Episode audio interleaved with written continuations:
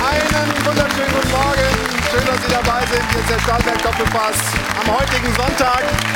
Wir melden uns aus München und freuen uns natürlich, dass es in der Bundesliga eigentlich in allen Tabellenregionen so spannend zugeht.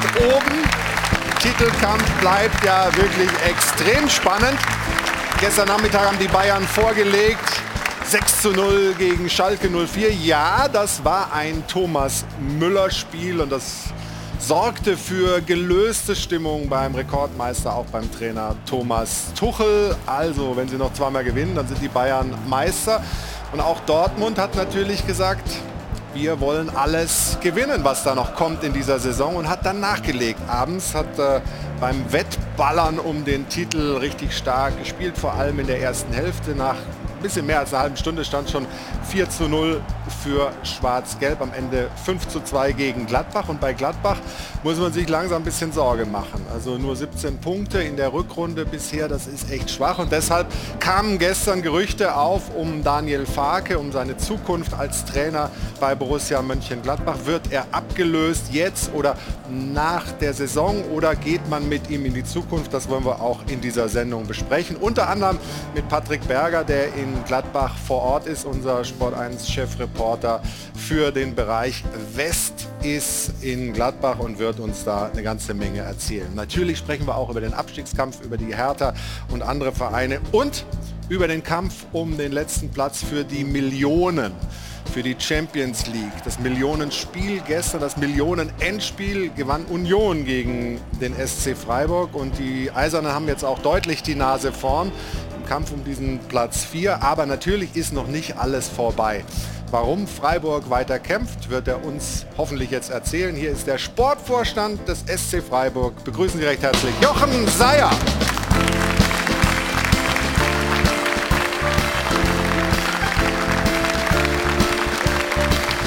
Schön, dass er den Weg gefunden hat hier zu uns nach München. Unser Publikum und Hajo von ihn hier rein. Jochen, doch keine Champions League-Hymne im neuen, in der neuen Saison in Freiburg? Oder habt ihr noch Hoffnung? Ja, Hoffnung haben wir schon noch, aber klar, ähm, gestern muss man ehrlicherweise anerkennen, dass wir dann auch nicht gut genug waren, um in Union dann zu gewinnen, was es sicherlich gebraucht hätte, um eine gute Ausgangssituation zu haben. Von dem her ist es ein Stück weit weg. Ähm, trotzdem bleibt es eine tolle Saison. Auf jeden Fall. Und natürlich ist der Weg, den der SC Freiburg in den letzten Jahren, Jahrzehnten gegangen ist, bemerkenswert. Das wollen wir heute hier auch noch mal skizzieren. Und es gibt ja Wegbegleiter ähm, aus dem Kader, Spieler, die schon lange an der Seite von Jochen Seyer marschieren und die sagen, in dem Fall Christian Günther, nur Gutes über diesen Mann. Der Jochen, glaube ich, ja, verbindet da eine, ja, zum einen eine unglaubliche Arbeit und zum anderen trotzdem ist er menschlich, äh, hat er sich nie verändert. Ich kenne ihn noch aus der Fußballschule und äh, er stellt sich nie in den Vordergrund. Äh, ich glaube, das ist eine ganz, ganz große Qualität von ihm und von den Leuten, die beim SC arbeiten, dass sich keiner zu wichtig nimmt. Und ähm, ja, ich hoffe, er bleibt uns noch lange erhalten und wir können noch lange zusammenarbeiten. Und äh, wie gesagt, ähm, ein außergewöhnlicher äh, Vorstand. So machen wir das immer. Am Anfang gibt es ein bisschen Honig und dann wird es vielleicht im Laufe der Sendung doch noch mal ein bisschen kritischer. Schön, dass du da bist und jetzt will ich äh, dir und unseren Zuschauerinnen und Zuschauern unsere weiteren Gäste vorstellen. Ich begrüße einen Mann, der als Spieler Legendenstatus bei Eintracht Frankfurt erreicht hat und nun als Experte und Journalist sehr meinungsstark auch durch die sozialen Netzwerke unterwegs ist. Hallo und guten Morgen, Jan Age Fjotov. Hallo.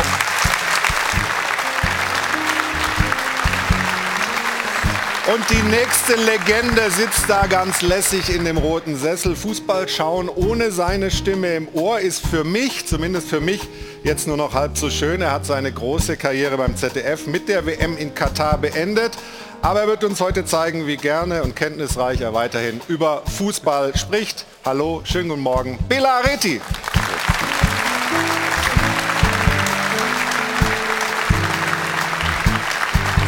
Wir freuen uns auch über den FC Bayern München zu sprechen und er hat da bei Sport 1 die größte Expertise, ist unser Mann für den FC Bayern.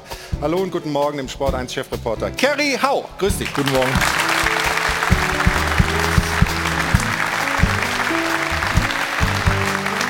Vom Kicker kommt zu uns ein Mann, der unter anderem, das muss man sagen, unter anderem eine sehr große Freiburg-Expertise mitbringt. Und die brauchen wir heute in der Sendung. Deshalb herzlich willkommen, Carsten Schröter-Lorenz.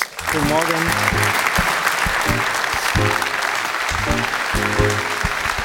Und ich äh, konstatiere, die Legendendichte ist heute besonders groß, denn da haben wir schon die nächste unsere Expertenlegende, unser Sport 1 Doppelpass-Experte. Hier ist Stefan Effenberg. Morgen. Morgen. Morgen. Dankeschön. Na, jetzt kommst du. Und Stefan, bevor wir jetzt weiterkommen mit, äh, weitermachen mit der Vorstellung, da fehlt ja noch eine Dame. Dir ist es ein Bedürfnis wie immer an diesem besonderen Nein. Sonntag, doch, sag es. Heute ist ja ein großer Tag. Wir Ja. haben Muttertag. Wir wollen natürlich herzlichen Glückwunsch sagen zu allen Müttern, äh, besonders zu meiner, die mir gute Dinge mitgebracht haben. Hat äh, über das Schlechte reden wir lieber nicht. Aber natürlich herzlichen Glückwunsch allen Müttern zum Mutter Muttertag. Ach, ganz wichtig. Hat er wieder was fürs Image getan, unser Stefan Effenberg. Und wenn Sie gerade so dabei sind zu applaudieren, dann jetzt gerne nochmal für meine liebe Kollegin Jana Wosnitzer. Guten Morgen. Guten Morgen.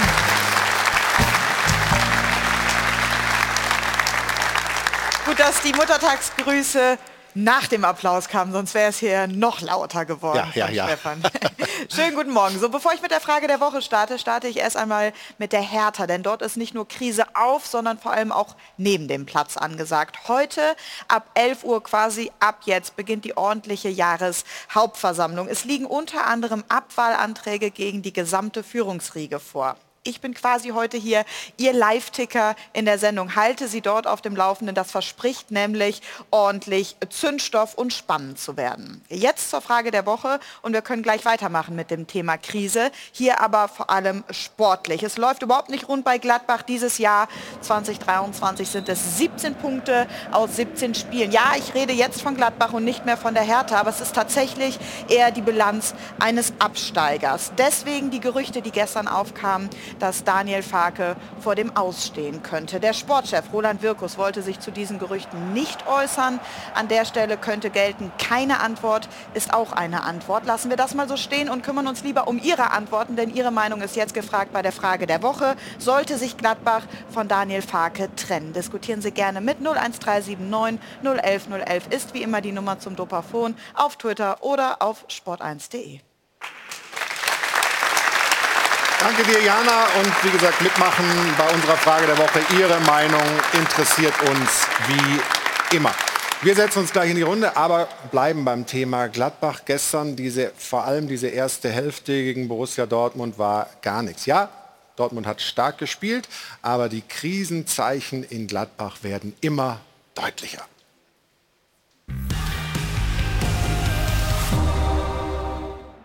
Keine Gegenwehr, kein Biss, keine Moral, keine Bereitschaft, dem Beruf des Profifußballers einigermaßen motiviert nachzugehen. Borussia Mönchengladbach lässt sich in der ersten Hälfte willenlos vom Platz schießen und der Trainer kann es nicht verhindern. Farkes Mannschaft blamiert den gesamten Niederrhein. Und die Fans wenden sich mit Grausen ab. Das drohende Debakel kann zwar im zweiten Durchgang abgewendet werden, weil der BVB es zulässt und Mönchengladbach endlich das schlechte Gewissen plagt.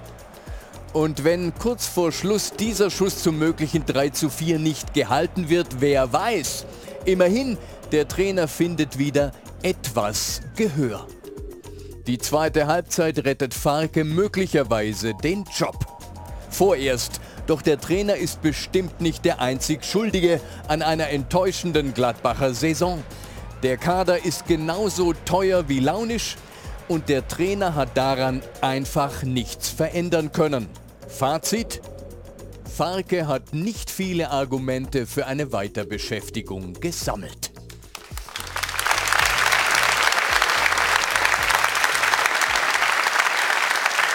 Machst du dir große Sorgen um deine Borussia? Ja, ich mache mir vor allen Dingen Sorgen für die nächste Saison. Also ähm, werden ja eine Spiel, einige Spieler den, den Verein verlassen. Benzebaini, Turam, Stindl, schon die Stützen des Vereins, finde ich, die dafür hauptverantwortlich sind, ähm, Leistung zu bringen. Die werden, wie gesagt, den Verein verlassen und äh, es ist ein Umbruch da. Und deswegen mache ich mir sehr wohl Sorgen im nächsten Jahr, ob Gladbach nicht noch schlechteres Ergebnis erzielt als in diesem Jahr. Ähm, viele hausgemachte Probleme. Ähm, du siehst keinen Schritt nach vorne, eher mhm. Stillstand. Und wie gesagt, ich wiederhole mich gerne, ich sehe eher einen Rückschritt dann im nächsten Jahr, weil sie eben diese Stützen verlieren. Aber ist Daniel Farke das Problem? Ist ein Teil des Problems, ja der Trainer gehört immer dazu. Natürlich die Qualität der Mannschaft, logischerweise, und die muss man halt richtig einordnen. Und ich glaube, dass es einfach auch in diesem Jahr nicht gelangt hat, um überhaupt in die Nähe vom internationalen Fußball zu kommen. Dafür ist die Qualität nicht da. Und ich glaube, dass viele Spieler auch im Laufe der Saison, wir haben es Woche für Woche gesehen, eben andere Dinge im Kopf hatten, als wirklich für 90 Minuten zu performen am Wochenende. Wechselgerüchte, Gedanken, ich will weg, ich will den Verein verlassen. Und das äh, hat nie dazu beigetragen, eben konstant ordentliche Leistungen zu bringen. Ich habe es auch ehrlich gesagt nicht verstanden, dass Stindl zum Beispiel gegen, gegen Dortmund von der Bank kam und nicht von Anfang an spielt. Wenn, das ist dein Anführer, dein Kapitän, auch wenn er den Verein verlässt. Das sind so alles so Dinge, die ich eben nicht nachvollziehen kann. Und wenn ich schon dabei bin beim Reden, höre ich auch nicht auf. Dann kannst du auch in die Führung des Vereins gehen, wo, wo drei auch mit hauptverantwortlich sind, für diesen Verein, den Verein zu führen, zu lenken und zu präsentieren die eben schon ein gewisses Alter haben, wo man also vielleicht auch... die Namen, weil das nicht jeder weiß. Ja, das ist ein Hans Meyer, das ist ähm, Rolf Königs, das ist auch ein Rainer Bonhoff, die vielleicht mal überlegen sollten, da mal auch da in der Führung frisches Blut reinzubringen. Ähm, das sind alles so Baustellen und, und die Reaktion von den Fans kommt ja nicht von ungefähr. Also es fing ja auch schon damals an mit Rose, mit diesem Problem, dann Max Eberl Abgang. Also du spürst eine unglaubliche Unruhe. Wenn die Fans sich abwenden, das ist schon stark. Ja, das ist ein Zeichen, was du und, und du, du hast denn so ein Spiel wie gegen Dortmund in Dortmund, 80 plus 1000 Zuschauer, auch wenn es für dich um nichts mehr geht, also für Gladbach, musste doch richtig geil sein, auf dieses Spiel dort zu performen. Und was sie da gestern geleistet haben, vor allen Dingen in der ersten Halbzeit, das war desolat, ja. Gehen wir mal nach Gladbach zu unserem Kollegen Patrick Berger, dem wir ein herzliches Hallo aus München zurufen. Grüß dich, Patrick. Hallo aus München-Gladbach, wo die Sonne scheint. Sehr schön, gut für dich. Ähm, aber wir kommen zu den eher etwas schattigen Themen rund um Borussia jetzt. Du warst gestern im Stadion, ähm, hast auch mitgekriegt, dass da die Gerüchte rumgingen. Schon in der ersten Hälfte hieß es, ja, Farke, seine Zeit geht zu Ende. Was ist jetzt Stand der Dinge Sonntagmorgen, grob 10 nach 11? Erstmal Stand der Dinge können wir sagen, Daniel Farke leitet das Spielerersatztraining. Ich äh, gucke immer mal wieder und wende den Hals wie so eine Giraffe, weil hier quasi ähm, nebenan äh, das Athletikcenter ist, also der Kraftraum. Und da ist gerade eben vor so fünf, sechs Minuten Daniel Farke reingelaufen mit der Mannschaft, hat also schon mal zur Mannschaft gesprochen. Jetzt wird drinnen trainiert und äh, wir rechnen auch noch fest damit, dass heute so vielleicht in einer halben Stunde die Mannschaft auch hier nochmal auf dem grünen Rasen trainiert. Also fürs Erste Daniel Farke bleibt erstmal Trainer ähm, bei Borussia Mönchengladbach, ist aber noch nicht ganz klar, wie es dann weitergeht, weil eben äh, noch kein klares Statement vom Verein ausging. Also da sind auch äh, die ein oder anderen auf Tauchstation gegangen. Roland Wirkus ähm, ist beispielsweise hier, der hat, das ist ganz interessant nach unseren Infos, die ein oder andere Reise abgesagt. Der wäre heute eigentlich in der Schweiz gewesen, hätte sich dort äh, mit dem ein oder anderen Berater getroffen, ein Spiel Bern gegen Zürich geguckt und das hat er alles abgesagt, um eben bei der Mannschaft zu sein und auch ganz genau in die Analyse zu gehen. Die Frage ist ja auch, ähm, Roland Wirkus hat auch gestern die Interviews nach dem Spiel bei den Kollegen von Sky abgesagt und dadurch eigentlich so ein bisschen den Brandbeschleuniger fast noch äh, gespielt. Hätte man das nicht irgendwie anders moderieren müssen, diese Diskussion, die da aus äh, einer Internetshow äh, kam und dann ging das plötzlich irgendwie relativ schnell. Äh, hat sich Wirkus da falsch verhalten? Ja, also das finde ich schon, weil da hätte ich mir schon gewünscht, dass sich jemand hinstellt und dann äh, klar Farbe bekennt. Äh, das ist einfach eine Geschichte, ich würde es einfach mal behaupten, unter Max Eberl hätte es das wahrscheinlich nicht gegeben. Der hat sich dann wahrscheinlich trotzdem in diesem Moment gestellt, auch wenn das ein bisschen unangenehm ist. Ähm, ihr habt dann im äh, Kabinengang auch ähm, Roland Wirkus auf und ab gehen sehen. Irgendwann ist er dann, ich glaube es gegen 21.20 Uhr war es ungefähr gestern, weggefahren, äh, ohne etwas sagen zu wollen. Wir haben es natürlich auch nochmal versucht. Er hat gesagt, heute gibt es keinen Kommentar und damit befeuert er natürlich diese Gerüchte, die uns im Übrigen auch ähm, schon vor dem Spiel erreicht haben. Dann in der Halbzeit wurde es ganz nervös. Da habe ich auch mal zu den Kollegen und Kolleginnen geguckt, die auch hier sind, äh, die ähnliche Nachrichten bekommen haben, immer wieder am Telefonieren, aufs Handy geguckt. Also dieser Name Eugen Polanski, der ist ja äh, erfolgreicher Trainer U23, hat Stallgeruch, der schwebt ja sowieso schon hier ähm, die ganze Zeit über den Borussia Park als möglicher Nachfolger dann irgendwann mal. Aber ähm, ja, diese Gerüchte haben uns eben auch erreicht. Wir haben sie nicht bestätigt bekommen und wie gesagt, gerade eben leitet Daniel Farke das Training. Aber es ist alles eben ein großes Fragezeichen, wie das Ganze weitergeht, weil die Stimmung hier schon äußerst negativ ist. Die Fans auch äh, ja, immer mehr Kontra zeigen, auch gegen Daniel Farke. Also da gibt es schon sehr, sehr viele, die da ähm, ja, mehr oder weniger die Schnauze voll haben, sage ich mal, um das hier den einen oder anderen zu zitieren. Also da ist schon ziemlich Druck auf dem Kessel und man hat das eine Spiel in Leverkusen. Wenn man das jetzt deutlich verliert, dann spielt man hier nochmal zu Hause gegen Augsburg und dann will ich nicht wissen, wie die Stimmung hier ist. Also das ist schon eine ganz, ganz große Explosionsgefahr hier in Mönchengladbach. Die Fans haben das ja auch gesungen, wir haben die Schnauze voll, deshalb äh, darfst du das auch ruhig zitieren. Hast du eigentlich schon was getwittert zum Thema Gladbach? Nein, Nein, noch nicht. Also dann gibt es auch noch nichts ich habe ein. Fax geschickt. Ah, verstehe, verstehe. Und der Jochen Seyer sitzt hier und denkt, ich bin irgendwie in einer anderen Welt. Das gibt es ja bei euch nicht, dass sonntags über einen Trainer diskutiert wird, oder? Also ja, es gab es schon lange nicht mehr auf jeden Fall. Also Ähm, Jahrzehnte nicht. Er war nicht geboren Ja, damals. Jahrzehnte nicht, äh, aber da, es gibt auch keinen Anlass so Ja, inhaltlicher Natur. Ja. Von dem her nee, bin ich froh, dass wir andere Aber, haben. aber was, was, was ist eigentlich die richtige Art und Weise, damit umzugehen, wenn man sportlich verantwortlich ist? Muss man dann gleich vor die Kameras treten und was sagen oder eben, so wie es Roland Wirkus jetzt macht, äh, sich mal wegducken oder sagen, ich, ich warte noch? Ich glaube, das kann man nur beantworten, wenn man das Innenleben kennt, wenn man, wenn man weiß, sag mal, in welche Richtung es innerlich auch gehen soll. Äh, Da weiß ich natürlich viel zu wenig. Äh, Aber natürlich ist es schwierig, wenn es intern brodelt, man vielleicht auch Gedankengänge hat, äh, vor einer Kamera zu stehen und ähm, die Halbwahrheit zu sagen. Das fliegt auch um die Ohren. Ähm, deswegen ist vielleicht auch richtig, mal ein bisschen runterzukühlen, ähm, dann nichts im Affekt zu machen und dann, klar, irgendwann wird man es wird man's ausbreiten müssen auch und sich, sich stellen müssen, aber das werden sie tun. Ähm, Roland kenne ich auch schon lange und ich finde, dass er es bislang in einer nicht ganz einfachen Situation in Gladbach eigentlich gut macht. Ist ja typisch uns Journalisten. Wir diskutieren jetzt, ob er sich stellt beim Journalisten. Ja. Das ist ja für Gladbach egal, ob er geht zum Sky oder nicht oder mit uns redet. Naja, aber sag mal, Nein, aber wirklich, wir, wir machen das immer so, dass Gladbach hat ja so viele Probleme. Sag, die haben 50 Probleme und ich denke, dass dies nicht zum Presse geht, ist nicht eine von den 50. Ja. Und Nein. man weiß ja nicht, nein, ich, ich sage nur, oft werden wir so. Ich bin ja auch so. Wir denken so, da, da, da, das zeigt irgendwas. You say it bet, better when you say nothing at all. Ja, und dann und wann für Gladbach, vielleicht war das schon besser. Er weiß nicht, was die drei in dem Bus sagt. Oder wenn die telefonieren. Wenn er sitzt mit Telefon, das kann ja auch um seinen Job gehen. ist Ja, aber er hätte ja nichts sagen müssen zu der ganzen Trainerdiskussion. Er hätte ja auch sagen können, Dann er diskutieren kritisiert wir die Mannschaft. Er zum kritisiert mal die gesagt. Mannschaft für die schwachen Leistungen. Ja, stimmt, ne? stimmt. Ja, Das kann er ja auch machen. Dann kann er trotzdem sagen, wir werden uns zu gegebener Zeit damit befassen. Aber das ist wir, dann wir, besser. fragen, wir fragen mal den Elder Statesman hier zu meiner Linken. Also ich frage mich manchmal, warum nicht jemand rauskommt und einfach seine Ratlosigkeit auch mal preisgibt. Man muss ja nicht immer alles erklären. Man kann doch sagen, ich weiß es noch nicht. Wenn jemand die fragt, bleiben Sie dabei, dass Sie der, das Frage noch äh, Trainer ist? Ich weiß es nicht. Im Weiß es nicht beinhaltet alles Mögliche. Gut, da geht es aber dann auch weiter. Das ne? geht weiter, aber Also zumindest es hast gibt du, keine Rückendeckung mehr weiter und so weiter. immer, aber ich äh, gebe Bella recht, das, äh, das wäre ein Weg. zumindest hast ähm, du da dass nicht man sich ehrlich macht. keine Halbwahrheiten. Manchmal weiß man es eben noch nicht. Aber dann explodiert es ja noch mehr. Aber theoretisch könnte es ja auch sein, Roland Wirkus steht 100% hinter Daniel Farke, dann sag es doch, dann ist das Thema ja weg. Und da er das nicht macht, sagt man, ah, okay, er steht wahrscheinlich doch nicht mehr 100% dahinter. Aber keine Trainer- 100 Prozent ist noch keine Entlassung. Ja. Das ist noch ein, Genau, ein. Trainer in England hat einmal gesagt, ich habe gehört, dass der Verein steht hinter mir, ich lieber stehen die vor mir. So, das muss man wirklich auch aufpassen mit ihrer Aussagen. ja, ja, Ich nehme ihn aber generell nicht wahr, Roland Wirkus. Ich nehme ihn nicht wahr, öffentlich. Nach Spielen mal, wo er der Mannschaft auch mal eine Ansage gemacht. Weil man hat ja schon gemerkt in dieser Saison, dass die Kurve nach unten zeigt. Und ich bin da auch bei Stefan.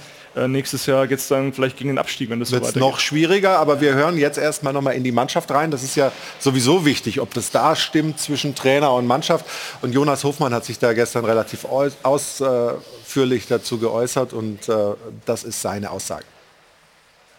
Wenn wir nicht die Lösungsansätze hätten, äh, würde ich, äh, dann muss man ja irgendwann sagen, klar, aber ich, ich, äh, ich sehe es ich seh's halt nicht, weil wir, ähm, wir, weil wir uns immer sehr, sehr gut aufs Spiel vorbereiten, weil wir es einfach nicht umgesetzt kriegen am Wochenende. Klar kannst du jetzt sagen, das ist das, ist das Entscheidende dann am Wochenende, das auf den Platz zu kriegen, klar.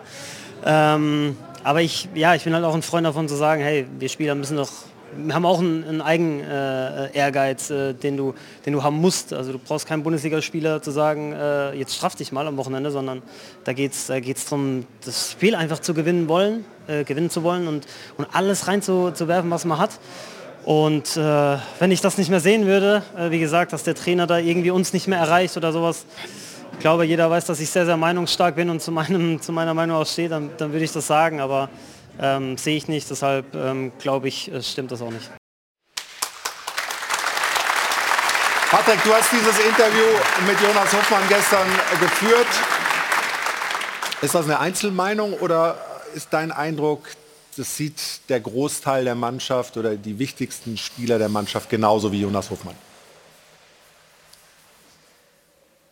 Nein, also man kann schon sagen, dass der Großteil der, der Spieler das schon ähnlich sieht. Julian Weigel hat beispielsweise das Gleiche gesagt, hat von der beschämenden Leistung gesprochen und hat dann auch dem Trainer Rückendeckung gegeben. Wobei wir alle sind lang genug im Geschäft und es sitzt ja auch der eine oder andere Runde, der schon lange im Geschäft ist. Also ich weiß nicht, welcher Führungsspieler sich da mal nach dem Spiel hingestellt und gesagt hat, der Trainer erreicht uns nicht mehr. Also das muss man zur Wahrheit eben auch sagen. Bei Adi Hütter, der ja hier der Vorgänger von Daniel Farke war, der kein gutes Verhältnis, anders als Daniel Farke, kein gutes Verhältnis zum Großteil der Mannschaft hatte, da hat sich auch keiner hingestellt und gesagt, der Trainer erreicht uns nicht mehr. Also deswegen wäre ich mit den Aussagen trotzdem ein bisschen vorsichtig. Insgesamt kann man aber schon sagen, dass Daniel Farke schon eine gewisse Philosophie hat, die der ein oder andere schon, schon äh, ja, versucht zu verinnerlichen und äh, dem das auch gefällt. Aber es sind eben trotzdem viele Sachen, die man einfach gerade erkennt, die nicht so richtig funktionieren. Dieses, äh, dieser Ballbesitzfußball, Semi Kedira hat mal recht deutlich als Experte gesagt, das ist ein Hin- und Hergeschiebe aktuell der Spieler, der den Ball gerade hat, ist die ärmste Sau. Das war sein Zitat und das ähm, wirkt schon in manchen Momenten so. Und, das haben wir äh, jetzt auch erfahren, Roland Wirkus äh, war dann auch nochmal in der Kabine, hat sich mit Daniel Farke ausgetauscht und dem hat es nicht gefallen, dass man äh, ja, so ein hohes Pressing hatte, dass man so früh dann eben angegriffen hat in Dortmund. Also schon auch taktische Fehler, die ihm äh, explizit auch in dem Spiel gestern vorgeworfen worden. Man hat es ja dann gesehen, 0, 430 Minuten, das spricht schon, schon Bände.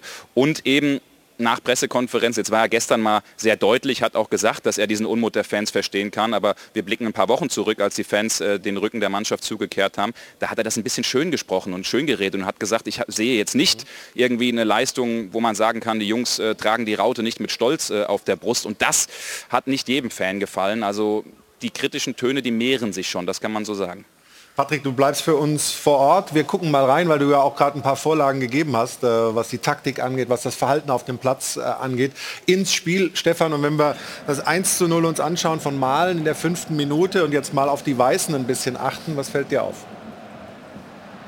Ja, auch hier wieder total passiv. Ja? Also sie, sie nehmen die, die Zweikämpfe denn nicht an. Sie sind überhaupt nicht im Kopf so weit, dass du, dass du das Spiel annehmen musst in Dortmund mit einer gewissen Aggressivität. Also sehen wir hier diesen Zweikampf, jetzt der Abschluss. Die, kein Gladbacher läuft hinterher, um das Tor zu verteidigen.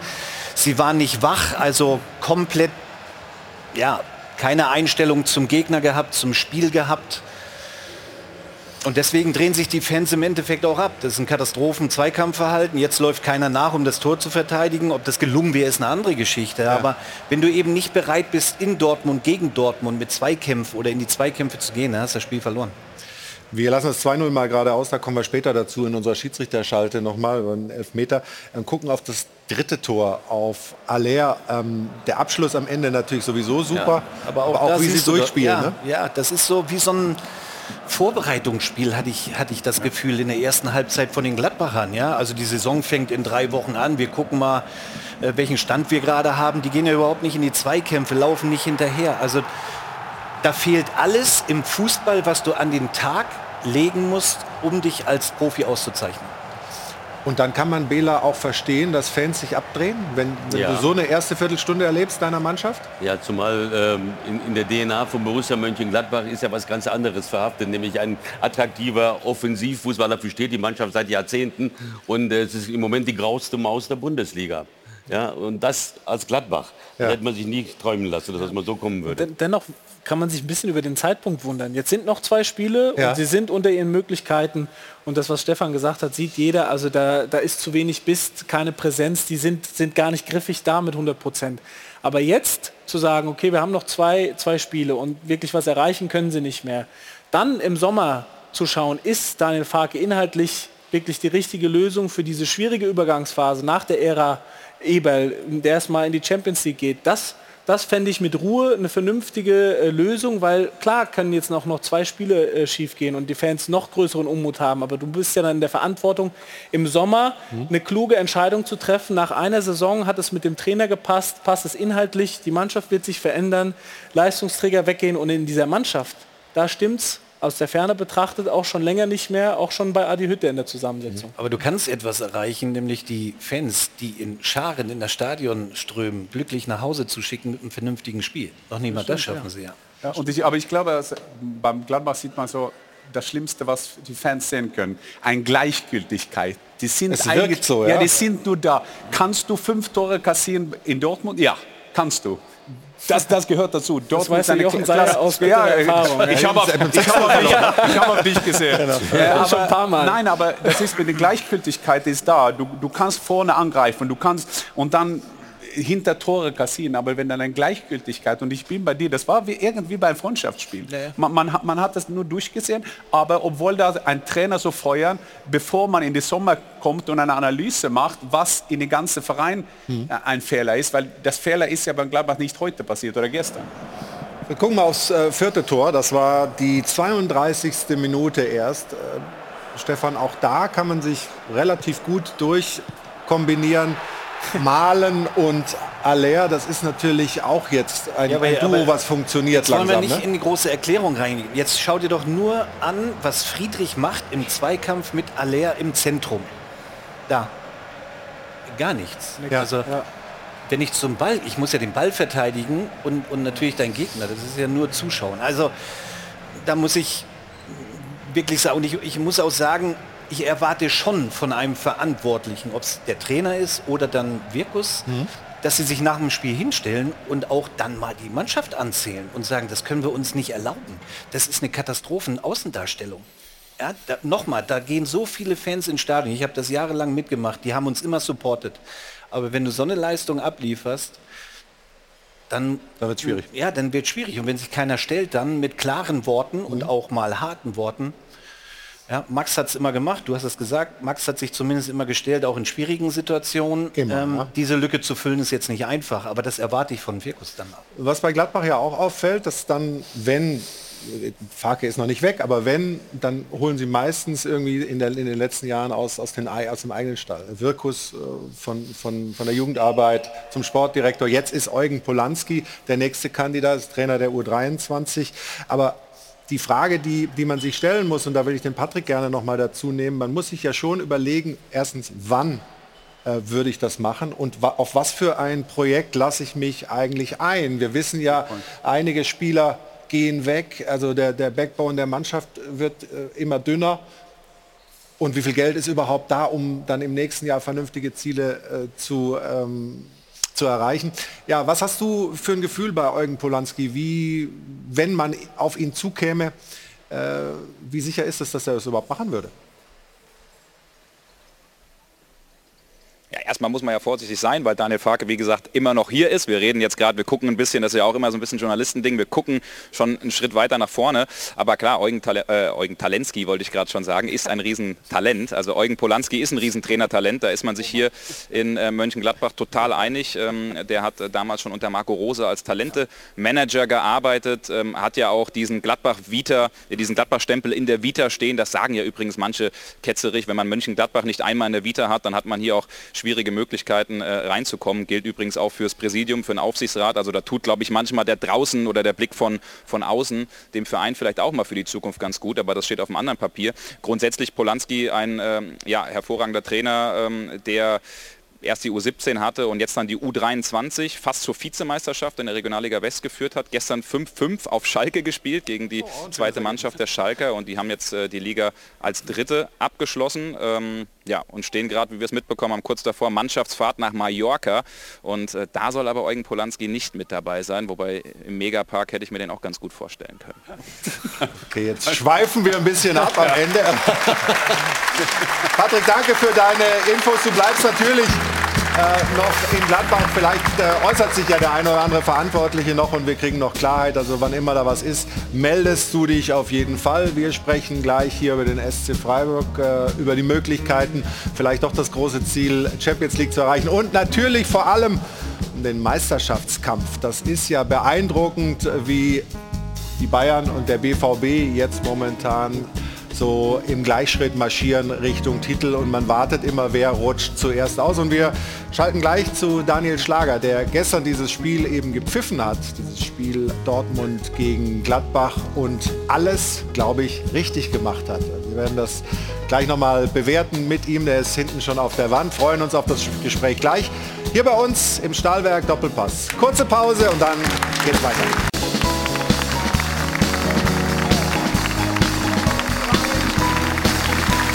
Rein ins Airport Hilton zum Stahlwerk Doppelpass. Wir gehen in die nächste Runde. Ich freue mich, dass Sie weiter dabei sind, liebe Zuschauerinnen und Zuschauer. Und ich habe es Ihnen gesagt, wir wollen natürlich über dieses Spiel gestern, das Topspiel Dortmund gegen Gladbach noch ein bisschen sprechen.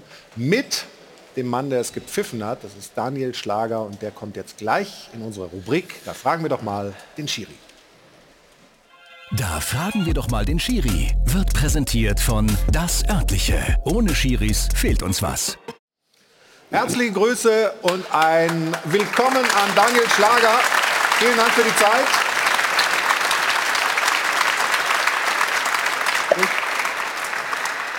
Daniel, was ein schwieriges Spiel zu leiten? Äh, ich würde sagen, es war ein normal zu leitendes Spiel. Ähm, es gab natürlich ein, zwei Situationen im Strafraum, die es zu beurteilen galt, aber ansonsten war es ein sehr faires Spiel und äh, dementsprechend auch äh, im normalen Bereich. Dann gucken wir doch mal rein in ein paar Szenen, die uns aufgefallen sind. Also das Tor von Malen. Da gucken wir mal drauf, ob da die Hand irgendwie im Spiel war. Wie habt ihr das als Schiedsrichterteam im Stadion wahrgenommen? Ja, also für uns äh, war das nicht ganz klar, ob der Spieler an der Hand war, aber wir hatten auf dem Feld auch äh, kommuniziert, dass der Ball ähm, schon hinter der Linie war ähm, als es potenzielles Handspiel gab. Hier sieht man es auch, äh, dass der, der, Angreifer den Ball leicht mit der Hand berührt. Es wäre dementsprechend strafbar gewesen. Allerdings war der Ball nach dem ersten Kopfball schon hinter der Torlinie, sodass das Handspiel danach dann auch nicht mehr relevant war. Gibt es hier Widersprüche oder? Jan? Nein, Nein, bin immer mit dem Schiedsrichter gut. Wirklich? Immer. War das früher auch so? Äh, nein. Okay. Äh, nein, aber nein, das finde ich, ich finde, dass er hat er gut erklärt. Ich habe das auch gesehen, dass er der Band, man hat ja gesagt, der sowieso der Handballregel versteht er nur Einstein und er ist tot, so das ja. ist ja egal. Aber man, man, man, der letzte Berührung war ja über die Linie, aber der, der Schiedsrichter hat es, ähm, die haben das so gesehen, dass er war über die Linie und haben Schau. Geht aber auch nicht aktiv da. Der war ja über ja. die Linie. Das war ja, ja so. Ja, aber trotzdem, wo, wo, Daniel, wo kommt äh, die Info dann letztlich her, dass der Ball schon über der Linie ist? Weil diese Uhr, wo das angezeigt wird, irgendwie Goal, die tragen die Schiedsrichter ja nicht mehr. Ja, richtig, genau. Aber wir kriegen trotzdem auch das Tor Sound, ähm, dass der Ball hinter der Torlinie ist. Und äh, der Videoassistent äh, prüft dann auch, ob der Ball hinter der Torlinie war. Äh, das hat er dann auch festgestellt, dass der Ball zuerst über der Torlinie war und deshalb das Handspiel überhaupt gar nicht mehr relevant war. Dann kommen wir zu den Szenen im Strafraum. Ähm, da war zwar auch eine im Strafraum, aber äh, nicht ganz so knifflig, sondern äh, die Elfmeter-Entscheidungen. Zunächst 17. Minute, Elfmeter für den ja. BVB. Da regt man sich immer noch über das Zweikampfverhalten ja. von Gladbach auf. Wir sind jetzt aber woanders. Daniel Schlager. Ähm, gut gesehen, gut gestanden, direkt erkannt. Ähm, wie war die Beurteilung in der Situation? Ja, der Spieler Haller hat die bessere Position, nimmt den Ball an, nimmt ihn mit. Der Spieler Neuhaus kommt dann von hinten und äh, durch den Gegenspieler ähm, läuft der Haller in den Rücken. Also, deshalb habe ich aus meiner Position, aus der ist ganz klar. Unterm Strich klar. Okay, also ein paar Tonprobleme habe ich jetzt gerade wahrgenommen. Wir stricken da dran. Äh, Im Hintergrund wird gleich gehen. Bela, du als Kommentator, was hättest du gesagt? Elfmeter. Direkt, ja? Ja, direkt, okay. ja. Wunderbar. Es ist leicht natürlich. Manchmal ist es ne? leider, Gott sei Dank ging es nicht um Hand. Ja, ja, da das, ist es äh, nämlich besonders schwierig. Aber billig. Ja. Das war Elfmeter, aber billig. Darf man das sagen? Doch, darf man sagen, ja, oder? Ja. Ich glaube ich schon in Aber ab, apropos leicht, weil ja auch Daniel Schlager äh, sagt, das war ein faires Spiel. Das hat natürlich vor allem mit den Gladbachern zu tun Genau. gehabt, wie wir gesehen haben. Ne? Also Ja, sie haben fairen, Spiel, ja, klar. fairen Geleitschuss gegeben und haben sie dann äh, in der Szene einmal ungeschickt von hinten über den Haufen gerannt. Entweder sind sie gar nicht hingegangen oder halt ungestüm. Wir gucken auf den nächsten Elfmeter, den Daniel Schlager gepfiffen hat, 74. Minute dafür Borussia Mönchengladbach. Ist der umstrittener, ja oder nein? Zunächst mal, äh, Daniel, die Sicht des Schiedsrichters auf die Szene. Ja, es äh, gab ein Laufduell im linken Strafraum und der Spieler bei legt den beim Spieler vorbei. Ähm, der berührt zwar den Ball auch, ähm, der Ball ändert aber dann am Ende auch keine Richtung. Durch den Kontakt ähm, Trainer seinen Gegenspieler eben zu Fall, die dann weiterlaufen. Äh, Also leider Gottes haben wir, haben wir ein paar Tonaussätze, aber ich hab, äh, wir haben das, äh, glaube ich, ganz gut äh, Ich übersetze mal Trotzdem- kurz. Er hat gesagt, oben gab es den Kontakt Knie Ja, an genau. Knie und dadurch konnte Benzebaini nicht mehr äh, aufdrehen und von daher war es richtig, auch hier Elfmeter zu pfeifen. Wenn du einverstanden bist, dann ist ja sowieso. Ne, dann, Wenn du. Dann machen wir einen Haken dran. Ja, du. Also, Aber hallo, stell, unsere stell, Expertenlegende. stell dir vor, Ja. wenn Stefan Effenberg als Spieler Rainer wäre. Wenn Würde er was? so sagen, wenn du Rainer wäre, hättest du gesagt, So wäre er nie reingegangen Ja, mit klar so viel hätte ich das Speed. gesagt. Ich hätte gesagt, klare Elfmeter, richtig entschieden. Also das, begrüßt. Ja, ja. Eine Szene haben wir noch und die finde ich, die war zwar nicht äh, spielentscheidend, aber die finde ich irgendwie gut. Äh, Daniel Schlager hat äh, ein Abseits entschieden und zwar bevor der Linienrichter die Fahne hochnimmt, hat er gepfiffen. Dann hat der Linienrichter auch gelacht. Ähm, Das ist, ja die, Daniel, das ist ja die nächste Regel. In Ja. Zukunft pfeifen die Schiedsrichter und erst dann die Linienrichter mit der Fahne. ja genau. Das führen wir auch noch. Boah, ja, ein. Daniel. Farke hat es nicht gesehen.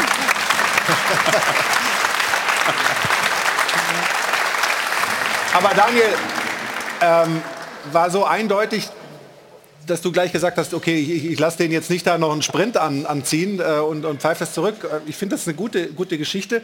Muss man natürlich sich auch sehr sicher sein. Ja? Aus, wir gucken mal, wo du stehst. Ja, also das kann man von da erkennen. Ja, okay. Also nee, man muss dazu sagen, der Assistent hat sofort gesagt, es liegt eine Abseitsstellung vor, hat sofort das Wort Delay gesagt, dann weiß ich, der Spieler steht im Abseits und oftmals ist es ja dann so, dass wir die Szene noch laufen lassen, aber hier war für mich klar, direkt ähm, das wegzupfeifen, damit es da nicht im Nachgang zu einer Verletzungsgeschichte kommt, ähm, zu, zu einem Zusammenprall, das Spiel ewig weiterläuft und wir dann erst die Fahne bringen, weil es eine potenzielle Torchance ist. Deshalb habe ich mich dazu entschieden, dass wir die Szene eben gleich tot machen und abseits pfeifen. Also, vielen Dank für ähm, den Besuch hier im Stahlwerk Doppelpass und Gratulation zu einer guten Spielleitung, muss man auch mal sagen. Und Dankeschön, dass du dir Zeit genommen hast für unsere Zuschauerinnen und Zuschauer. Liebe Grüße, Daniel Schlager. Das war unsere Rubrik. Da fragen wir doch mal den Schiri. Da fragen wir doch mal den Schiri. Wurde präsentiert von Das Örtliche. Ohne Ö fehlt dir was. Also, jetzt haben wir über den Schiedsrichter gesprochen, haben über die Gladbacher Unzulänglichkeiten gesprochen. Es wird ja auch mal Zeit, dass wir irgendwann mal anfangen, über Borussia Dortmund zu sprechen. Die haben ganz gut gespielt, ne? Wirklich. Und das ist ganz interessant jetzt, die letzten drei, vier Runden, dass, dass die Spieler nicht auf dem gleichen Zeitpunkt, das ist ja wie in Tennis, die fangen Ja. an zu serven, die, die müssen einen Rebound machen. Und das hat die wirklich sehr professionell gestern gemacht und ähm, geliefert. Ja, und die haben auch den entsprechenden Kampfgeist, zumindest haben wir das gestern in den Interviews hinterher auch gehört, Niki Süle und auch der Trainer haben gesagt, ja klar, wir wollen jetzt Meister werden und wir gehen auch davon aus, dass die Bayern vielleicht noch mal ausrutschen. wir wollen Meister werden und dafür müssen wir alle Spiele gewinnen jetzt. Und äh, ich glaube, dass wir da nicht äh, immer gucken müssen, was Bayern macht, dass sie noch einmal stolpern müssen, ist uns bewusst. Aber wir müssen immer unsere Spiele gewinnen, wir müssen da sein, wir müssen jetzt auch am Sonntag in Augsburg da sein und ähm, ja, werden alles dafür tun. Natürlich glauben wir daran, ähm, weil wir haben diesen großen Wunsch und den großen, großen Traum am Ende der Saison dann die Schale in der Hand zu halten, aber wir werden nicht aufhören ähm, mit der harten Arbeit. Wir werden jetzt nicht jeden Tag beten, dass da was passiert, sondern wir, wir können die Wahrscheinlichkeit erhöhen. Und das geht am besten, indem wir jetzt die nächsten beiden Spiele oder die letzten beiden Spiele dann gewinnen. Zwei Fragen, die Sie anschließen. Jochen, gewinnt der BVB die letzten zwei Spiele? Ja, ich sehe mal alle Möglichkeiten, weil sie jetzt wieder so auftreten, wie sie auftreten müssen dann auch, um Meister zu werden. Und klar, Bayern hat noch Leipzig, das muss man schon sagen. Wir hatten ja die Freude, sie in drei Tagen zweimal zu spielen und äh, das, war, das war keine Freude für uns. Die waren schon gut, sind gerade wieder in einer guten Verfassung und das nochmal kann ein Ja. Stolperstein werden. Also wir sehen hinten das Restprogramm, Bayern zu Hause gegen Leipzig, dann schweres Auswärtsspiel gegen Köln. Obwohl die schon gerettet sind, glaube ich, ist das für die Kölner in dem Stadion dann nochmal ein wichtiges Spiel, äh, da nochmal was zu zeigen. Und der BVB eben in Augsburg und dann zu Hause gegen Mainz. Ähm, Bela, mach doch mal ein bisschen die Rechenspiele auf. Sebastian Kehl hat ja gesagt, dass er das als Nachteil empfindet, dass man immer nachziehen muss.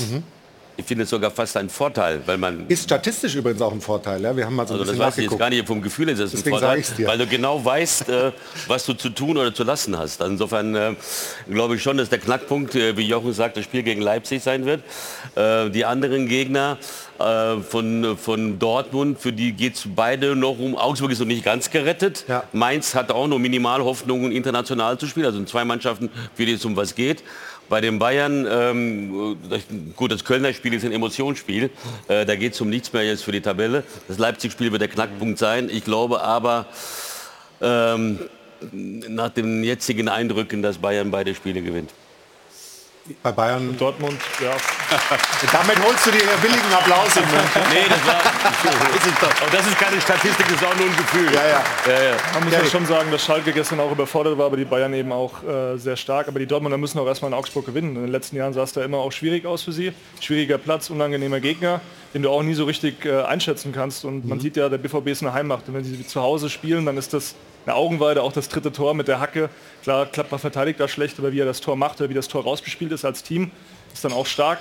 Aber sie müssen eben diese Konstanz dann auch äh, auswärts eben kommen. Ich, ich glaube aber, das Augsburg-Spiel wird ein bisschen unterschätzt. Ich glaube, das ist ein bisschen der Waterloo sein können. Hat er ja ja, genau. Äh, bi- bin- weil du hast das Gefühl, diese Leverkusen damals in Unterhaching, die sollten nur nach Unterhaching, um ein drei Punkte zu holen. Mhm. So Augsburg wird die Schlüssel sein und das ist auch interessant, die zwei so Mannschaften zu folgen, weil man hat gesagt, typisch Dortmund ist dann zu stolpern in Dortmund und typisch Bayern ist einzeln zu gewinnen, irgendwie in der 90. Minute in, in Köln das letzte Spiel. Und das muss man sich ändern. Aber ich finde das gut, dass Dortmund jetzt zeigt, diese Wille, was, die, was du sagst, wenn die kommen und der Trainer sagt, ja, wir müssen nicht die anderen Mannschaften folgen. Die sehen alles. Ja, logisch. Die folgen alles. Die sitzen im Bus und folgen Bayern und, und hoffen, dass Schalke irgendwer ein Mirakel machen soll. Ja. Stefan, aber Dortmund auswärts. Das ist zuletzt keine Erfolgsgeschichte so richtig, ne? Das ist richtig. Und man muss auch dazu sagen, Augsburg zu Hause unglaublich stark. Also die haben Mhm. schon wirklich gute und dann nochmal auch Bayern München geschlagen. Also zu Hause sind sie wirklich eine Macht. Union beim letzten Heimspiel 1-0 geschlagen. Das sind die letzten sechs äh, Pflichtspiele auswärts von, von Dortmund. Ja, aber Dortmund, klar, da ist jetzt Druck drauf, aber man sieht ja auch die Spielfreude. Also ich sehe die letzten zwei Gegner eigentlich von Bayern München schwieriger zu spielen als die letzten zwei von Dortmund. Ich habe es vorhin schon mal kurz gesagt, Malen, Aller, vor allem Aller, finde ich, kommt immer besser irgendwie rein und man merkt jetzt immer mehr, ähm, was er eigentlich für, für Fähigkeiten dem, dem Dortmunder Spiel hinzufügen kann. Ne? Ja, das freut einen ja besonders nach dieser schweren Krankheit. Da hat er so ein paar Wochen gebraucht, äh, bis, er, bis er der Alte war. Aber äh, der hat jetzt, finde ich, noch stärkere Qualitäten als vor seiner Krankheit. Der ist also sensationell drauf. Dieses Tor, dieses 3 zu 0, das war ja eine, das war, dafür geht man ins Stadion. Und er ist, halt, er ist ja nicht nur einer, der, der Tore schießt. Nur der Übersteiger vom Fjordhoff war damals besser im Hat er gemacht. Ja, Habe ich ihn äh, getroffen nach dem in der ist- Kabine. Aber das ist interessante Spieler von den drei Musketieren, die damals beim äh, Eintracht waren. Aller, äh, Rebic und Jovic. Also Ja. der Haller war für mich der komplettesten von den drei. Dann ist er nach West Ham gegangen, war kein großer Erfolg, kommt dann zurück, aber Ajax, über Ajax. Ajax. in die Champions League sehr gut gespielt und natürlich die Krankheit. Äh, Gott sei Dank ist, ist er zurück. Aber ich glaube, für, für, für Dortmund haben die, die der richtige Neuner. Auch Malen dabei. Adayemi haben die wieder äh, reingebracht. Und das spricht für den Trainer, muss man ehrlich sagen. Und Malen galt hier schon eine Zeit lang als, Als Fehlereinkauf. Fehlereinkauf, ja, also genau. äh, das hat mich damals schon gewundert, äh, wundert mich weiterhin und offenbar war der kein Fehleinkauf. Du siehst ja, wenn du Reus auf der Bank lässt, Ja. müssen die anderen das ja sehr, sehr gut machen. Ja, und beim letzten Tor der Dortmunder, das können wir uns vielleicht auch noch angucken, da war dann Reus dann wieder auf dem Feld. Ähm, und äh, Im Endeffekt haben sie dann, nachdem eben Gladbach auch wieder ein bisschen rankam, wir haben vorhin die Parade gesehen von Kobel, das wäre ja. das dritte Tor gewesen, die war schon wichtig, hat Dortmund nochmal ähm, gezeigt, was sie können.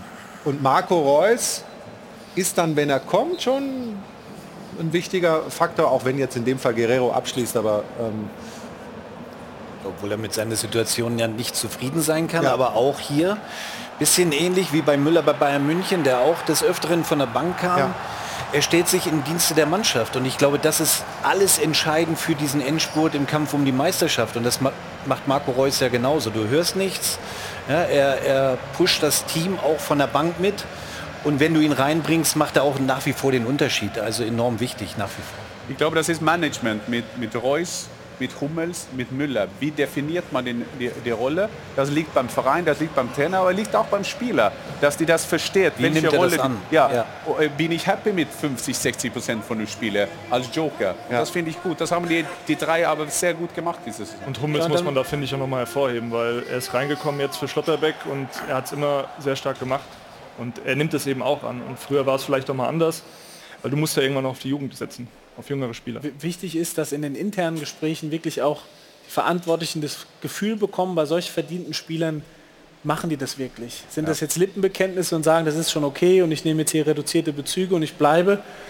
Um dann reinzuspüren, könnte das eine Gefahr werden mhm. und dann zu sagen, lieber wir machen jetzt hier, äh, kriegst, äh, kriegst quasi einen großen Abschied, wir machen jetzt einen Schlussstrich oder du hast dich so verhalten, wir können das so einschätzen, das ist Mehrwert in der kleineren Rolle. Sowohl Müller als auch Reus und Hummels, sehr vorbildlich, ja. der sich auch seit Monaten öffentlich Stimmt. zurückhält und sagt, ich will nur noch kicken. wenn ich kicken darf, dann will ich die bestmögliche und dann Leistung. er auch noch gut gerade. Genau, und ich will jetzt keine großen Töne mehr spucken, keine Interviews geben. Das ja. ist jetzt auch und Jochen Seyer kennt ja. das ja so, so ein bisschen, diese, diese Situation mit einem Nils Petersen zum Beispiel, mhm. der dann ewig lang als Joker immer wieder kam und sicher mit seiner Situation immer mal wieder gehadert hat.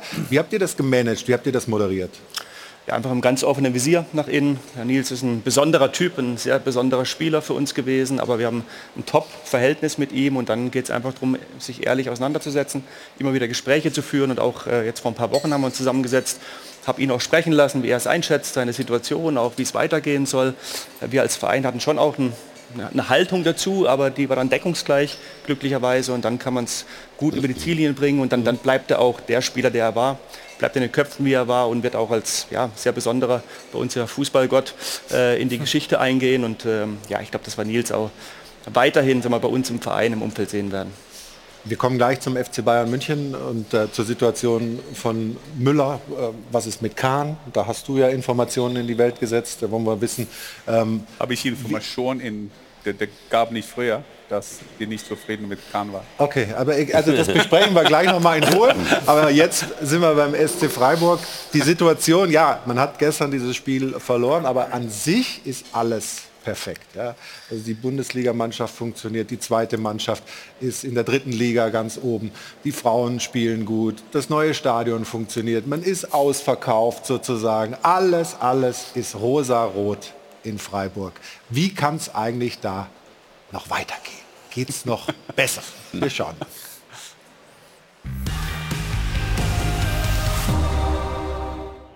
Das Gesicht von Christian Streich passt zum Ergebnis. 2 zu 4 gegen Union. Der Traum von der Champions League so gut wie ausgeträumt. Dabei war Freiburg und Streich in dieser Saison die Königsklasse durchaus zuzutrauen. Die Badener können mittlerweile nämlich fast alles. Außer Hochdeutsch und Endspiele. Wenn es am Ende um die Wurst geht, zum Beispiel letzte Saison um den DFB-Pokal, dann fehlt den Badenern noch der letzte Punch. Auch jetzt wieder gegen Union. Ein Wermutstropfen nach einer insgesamt erneut überragenden Saison. Freiburg bestätigt, dass man zur Spitzenmannschaft gereift ist. Mit deutlich weniger Budget als die etablierten Top-Teams, mit deutlich mehr Spielern im Kader, die aus der eigenen Jugend kommen und mit einer deutlich größeren Konstanz auf der Trainerposition als die gesamte Bundesliga-Konkurrenz. Streich hat auch den Erfolg in Freiburg konstant gemacht. Und theoretisch könnte diese Saison immer noch die beste der Clubgeschichte werden. Glaubt Vorstand Seyer noch daran oder müssen wir fragen, Warum ist der SC Freiburg noch nicht reif für den ganz großen Wurf? Herr Seyer.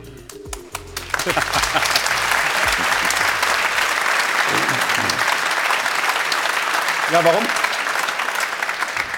Ja, wenn man solche Fragen gestellt kriegt als SC Freiburg, dann äh, hat man schöne Probleme, sage ich mal, so würde ich es mal einordnen. Ähm, in der Tat war es jetzt so, ähm, dass wir Pokalfinale gegen Leipzig verloren haben. Ähm, okay, kann man sagen. Ein Highlightspiel nicht auf unsere Seite gezogen. Äh, jetzt auch im Halbfinale wieder verloren haben, aber dass die Vergleichsgröße äh, Leipzig ist bei uns oder auch jetzt ein Spiel in Union, wo wir einfach nicht so richtig gut auf dem Platz waren. So, wir brauchen dann Topleistungen, um Bundesligaspiele gewinnen zu können. Ähm, ja, das ist dann so, aber ich würde das Bild schon etwas größer ziehen und das wurde ja auch im Beitrag, äh, wurde es ja auch transportiert, dass äh, viel Gutes äh, auf, dem, auf dem Weg ist, so als Gesamtverein ähm, und wir uns nicht nur von Spieltag zu Spieltag ergebnisbezogen hangeln und auch bewerten, sondern ja, das Bild etwas größer ziehen.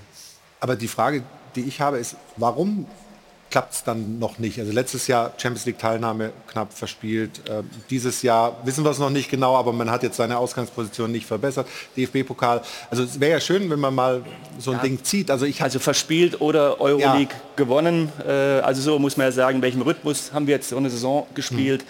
mit, mit unserem Kader, mit unserer Kaderstruktur. Ähm, Gruppenphase der Europa League gewonnen. Ähm, Pokalfinalist gewesen, wieder ins Halbfinale eingezogen, äh, im Dreitagesrhythmus eine Saison fast hinter uns, wo wir jetzt wieder am Ende hoffentlich ähm, ja, Platz 5 oder besser erreichen. Ähm, ja, also man kann es aus unterschiedlichen Perspektiven betrachten. Total. Im Innenleben gucke ich anders drauf. Äh, deine Perspektive ist die äh, das SC Freiburg. Wir haben natürlich eine Außenperspektive. Du bist so dazwischen, äh, berichtest oft über den SC Freiburg. Ähm, aber wenn man zum Beispiel dieses Bild, was auch in dem Beitrag gerade war, Christian Streich wirft mhm. Kusshände ins Publikum nach dem DFB-Pokalfinale und man sieht ihn oft, sonst ist er so zerknirscht und sauer und, und explodiert fast. Ich habe gar nicht das Gefühl, dass er so dass er sauer ist, dass er traurig ist, dass er das Ding nicht verliert. Ist der Eindruck falsch, dass man gar nicht unbedingt mit allem alles was gewinnen will? Dass ich man glaub, da nicht unbedingt zugreift? Ja, ich glaube, der Eindruck ist falsch, weil dieses Pokalfinale, das hat er jetzt auch oft erklärt, war ein sehr spezielles Ereignis. Und da sagt er, diese, diese Reise dorthin. Er war früher A-Jugendpokalsieger, war öfter ja, im Wenn es jetzt nur an dem Spiel festmachen, ja, und ist das, vielleicht falsch, das, aber genau, generell. Genau, da sagt er, da sagt er, dieses Erlebnis 30, 50.000 Freiburger in der Hauptstadt, das hat ihm so viel gegeben. Da war letztendlich dieses ganz knappe im Elfmeterschießen verloren. Äh, ja, hat quasi ihm dieses tolle Erlebnis nicht geraubt. Und sonst ist der Eindruck falsch. Das hat man gestern gesehen, wie enttäuscht sie waren. Und da muss man auch äh, den Erfolg auf zwei Ebenen betrachten. Äh, der SC hat alle Komplimente verdient. Jetzt wieder also Fünfter oder Sechster zu werden. Letztes Jahr Sechster, Pokalfinalist, das was er alles aufgezählt hat. Achtelfinale gegen Juventus Turin erreicht, in der Europa League. Und trotzdem, wo wir mal in die Tiefe gehen müssen, ist es dann schon, wenn du dich durchkämpfst auf dem schwierigen Weg und siehst das Tor zur Champions League, da kommen ganz viele nicht hin und wirst dann zweimal in Folge von dem gleichen Türsteher weggeschubst, der aber eigentlich deine eigene Gewichtsklasse hat, strukturell und wirtschaftlich, nämlich Union, Union Berlin, ja. mhm. weil er zupackt in diesen entscheidenden äh, Duellen ähm, in der Zielgeraden. Und dann ist es enttäuschend. Und dann ist es natürlich auch was, wo man sagt, das ist nicht Leipzig, das ist nicht Bayern, das ist nicht Dortmund, die auf einer anderen Ebene sind, sondern es ist Union mit einem kleinen anderen Weg. Sie setzen auf erfahrene, etablierte Profis, sind, sie haben ein bisschen mehr Wettkampfhärte und gestern jetzt speziell, habe es auch schon gestern äh, geschrieben, online bei uns beim Kicker, haben sie so einen ah, kleinen, geschickt eingeflochten. kleinen schmerzhaften, Mann ist vom Kicker.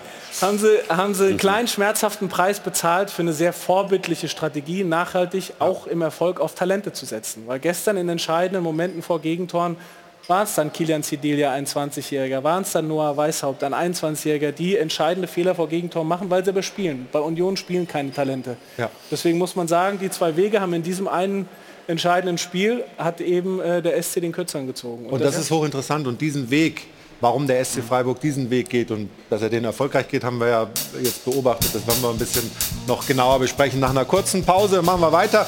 Hier beim Stahlwerk Doppelpass mit dem SC Freiburg, die Mannschaft von Christian Streich. Noch ist nicht alles vorbei, was die Champions League angeht. Es wird eine tolle Saison. Der Freiburger Weg, der interessiert uns. Nach einer kurzen Pause. Bis gleich.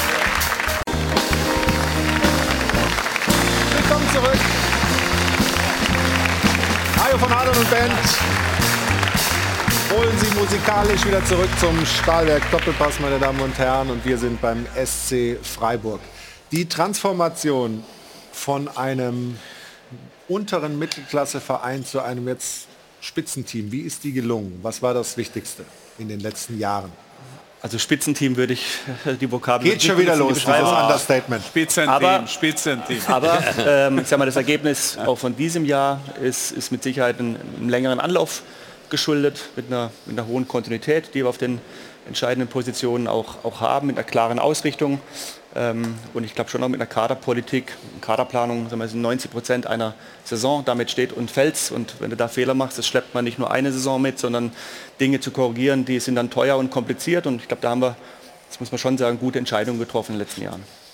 Ihr seid ja nicht dafür bekannt, dass ihr viele Zahlen rausgebt. Also Vertragslaufzeiten werden geheim gehalten, natürlich sowieso die Inhalte von Verträgen, äh, klar, aber es gibt ja die offiziellen Zahlen der DFL, da sind das letzte Geschäftsjahr, was abgebildet ist, ist das 2021. Da hatte der SC Freiburg einen Personalaufwand von 54 Millionen. Nur mal zum Vergleich, der FC Bayern 373 Millionen. Also das ist ein kleiner Unterschied. Hat sich das jetzt noch mal entwickelt oder seid ihr immer noch in der Region? Seit 21. Ähm, es hat sich ein bisschen entwickelt, aber aus Sondereffekten heraus. Muss ja gucken, dass Was man sind Sondereffekte? Das ja, so- Transfererlöse sind Ja, okay. keine planbaren Größen, wo man, die man jedes Jahr einstellen kann, aber haben wir jetzt eigentlich schon geschafft, dass wir jedes Jahr einen großen Transfer machen konnten. Und klar, wenn man dann Nico Schlotterbeck dann verkauft nach Dortmund oder jetzt auch Kevin Schade schon wieder eingetütet hat Richtung Brentford, ähm, da wird die Kaufpflicht ja fällig. Da haben wir da Möglichkeiten und natürlich Das ähm, geht auch in ja, teilweise, letztlich. teilweise. Und dann ist natürlich auch so, wie viel Punkt holst du? Also es sind ja äh, Erfolgszahlungen, die ausgeschüttet werden. Ja. Und in diesem Jahr werden wir sicherlich drüber liegen, aber weil wir natürlich auch Euroleague-Prämien ausschütten an die Mannschaft ähm, und auch Pokal im Halbfinale standen. Ähm, und das geht ja alles sag mal, in, in diese Zahl rein. Würde Deswegen, das teuer werden, wenn man in die Champions League kommt an Bonuszahlungen? Das teuer wäre der falsche Ausdruck. Also es wär, wäre gut, ähm, lukrativ für den Verein natürlich, aber von mehr Erlösen, klar, gibt man dann äh, erfolgsbezogen was weiter an die Mannschaft, das ist ja auch richtig so. Aber der SC Freiburg ist, was diese Zahlen angeht, für den Personalaufwand immer noch im unteren Drittel der Tabelle, richtig? Ja, Nein, ähm, nein. Nein? Ja, je nach Liga-Zusammensetzung ähm, bewegen wir uns ähm, sag mal, in, in, in der unteren Tabellenhälfte immer noch. Hälfte. Aber da je nach, je nach Liga-Zusammensetzung, das ist ja auch schon auch mitentscheidend. Vielleicht kann man zu den aktuellen Zahlen noch ein bisschen was sagen, Ja, bitte. äh, die wir Er- auch er- er ermittelt haben. Das da ist ja noch. mein Job sozusagen.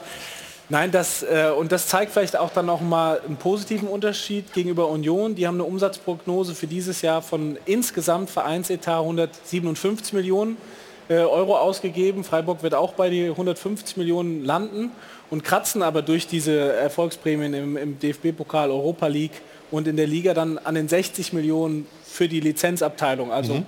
Profibudget, wenn man so, so will. Und Union hat 52 ausgegeben. Also wenn man sieht, dass man so einen hohen Anteil vom Gesamtetat des Vereins, da ist ja auch noch eine Drittligamannschaft und so weiter, alles mit drin, das in die Mannschaft stecken kann, dann stimmt ja auch was mit den Strukturen. Also das, das äh, gibt ja viele Vereine, die haben, weiß ich nicht, äh, ähm, ein Etat von, von 100 Millionen gesamt und können nur 30 Millionen in die Mannschaft stecken, weil sie eben Altlasten haben, weil sie einen teuren Apparat haben. Da ist bei Freiburg diese äh, Struktur schon gesund, in das Wichtigste in die Mannschaft investieren zu können und nicht mehr so klein Mhm. zu sein. Und trotzdem sind sie natürlich von Leipzig, Bayern, Dortmund. Und der entscheidende Unterschied zu früher ist, man ist nicht mehr gezwungen, Spieler zu verkaufen. Früher war das überlebenswichtig, dass man permanent äh, Leute äh, auf den Transfermarkt schiebt. Inzwischen kann Freiburg sagen, wir überlegen uns das. Vielleicht, wir können uns erlauben, auch Leute zu halten.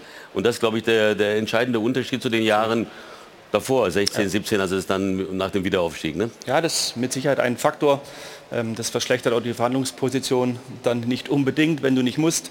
Äh, Und ich halte es trotzdem, bei unserem Weg war es immer so, dass wir dann irgendwie auch ein Ausbildungsverein waren, äh, haben natürlich eine hohe Kontinuität auch in der Mannschaft, muss man sagen, eine sehr gewachsene Mannschaft und trotzdem haben wir in der Rückschau zum richtigen Zeitpunkt Transfers auch zugelassen, dieses Geld dann auch wieder ein, ein großer Transfer weg und dann daraus wieder ähm, zwei, drei neue Spieler zu uns geholt und ich glaube dann schon die, die Kaderbreite äh, oder Kaderdichte und Qualität eher erhöht über den Weg und das äh, ist gut gelungen. Und diesen nächsten Schritt zu machen, das ist ja beim jedem Verein schwierig. Also jetzt ist man auf dem Level sagen wir das, drei bis sechs irgendwie. Aber das ist, egal wie groß ein Verein ist, das nächste Schritt zu machen, das ist das Schwierigste. Ob das Dortmund ist in die Champions League, mhm. ob das Manchester City ist, der vielleicht die beste Mannschaft in die Champions League, äh, die Champions gewinnen, League ja. zu gewinnen. Und das ist schwierig.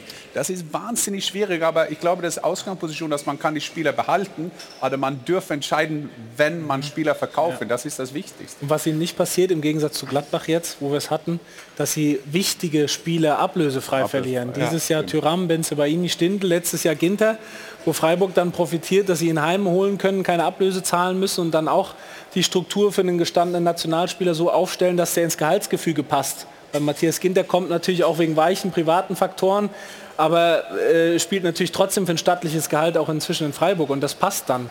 Und ja, die verlieren sie nicht. Kevin Schade hat er angesprochen, wenn du im Winter den schon verkaufst, eine Halbes, Halbjahresleihe vorschaltest und dann im, im, Sommer 24, also insgesamt 25 Millionen kriegst, dann hast du schon deinen einen großen Transfer, musst nicht noch einen machen, obwohl sie wahrscheinlich vielleicht noch einen machen werden, wenn Torwart Mark Flecken geht, der sich vielleicht den Traum von der Premier League erfüllen möchte. Oh. oh. Welcher Verein? Brentford. Brentford auch, oder? Brentford, Ach, Brentford wieder? Ausstiegsklausel. Da, da gibt es gute Beziehungen, hm. aber ist das, ist das möglich, dass er den Verein verlässt? Ja, es, es, es kann sein, ähm, dass, dass Marc uns verlässt. Er beschäftigt sich damit, das ist aber auch total legitim.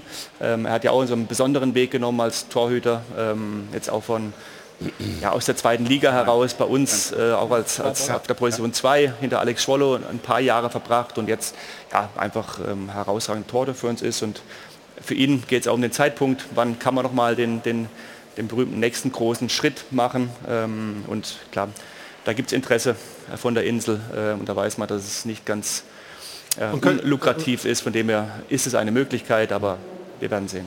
Könnt ihr dann aus, aus, der eigenen, aus, der, aus dem eigenen Laden eine 1 hochziehen oder müsst ihr da... Ja, es ist alles noch ein Konjunktiv, aber, aber ja, wir ja. haben natürlich äh, mit Noah Atubolu äh, mhm. U21 Nationaltorhüter hinten dran, der aus Freiburg kommt, der den Weg bei uns durch die Fußballschule ging. Ähm, also da wäre man vorbereitet, äh, aber jetzt...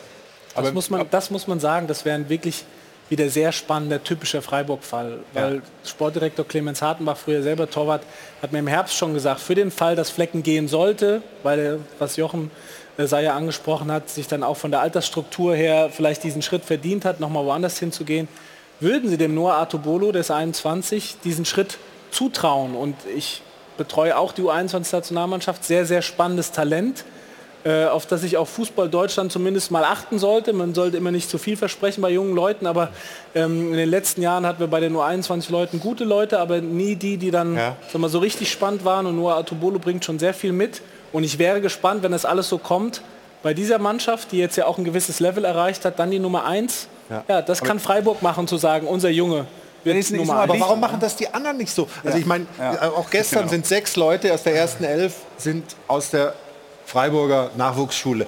Stefan, ist das das Größte, was die geschafft haben über die Jahre? Das wirklich eine Durchlässigkeit hoch in den Profikader und dann nicht nur in den Kader, sondern in die erste Mannschaft zu schaffen? Man kann ja eigentlich nur positiv reden. Die Philosophie, die sie ja äh, haben, eben auch mit der Jugend zu arbeiten, sie Stück für Stück hochzuziehen. Das ist ja nun mal eure Philosophie und wie ihr gewachsen seid mit dem neuen Stadion. Ich glaube, ihr habt über 50.000 Mitglieder mittlerweile. Das sind ja mittlerweile Zahlen, die außergewöhnlich sind. Ja.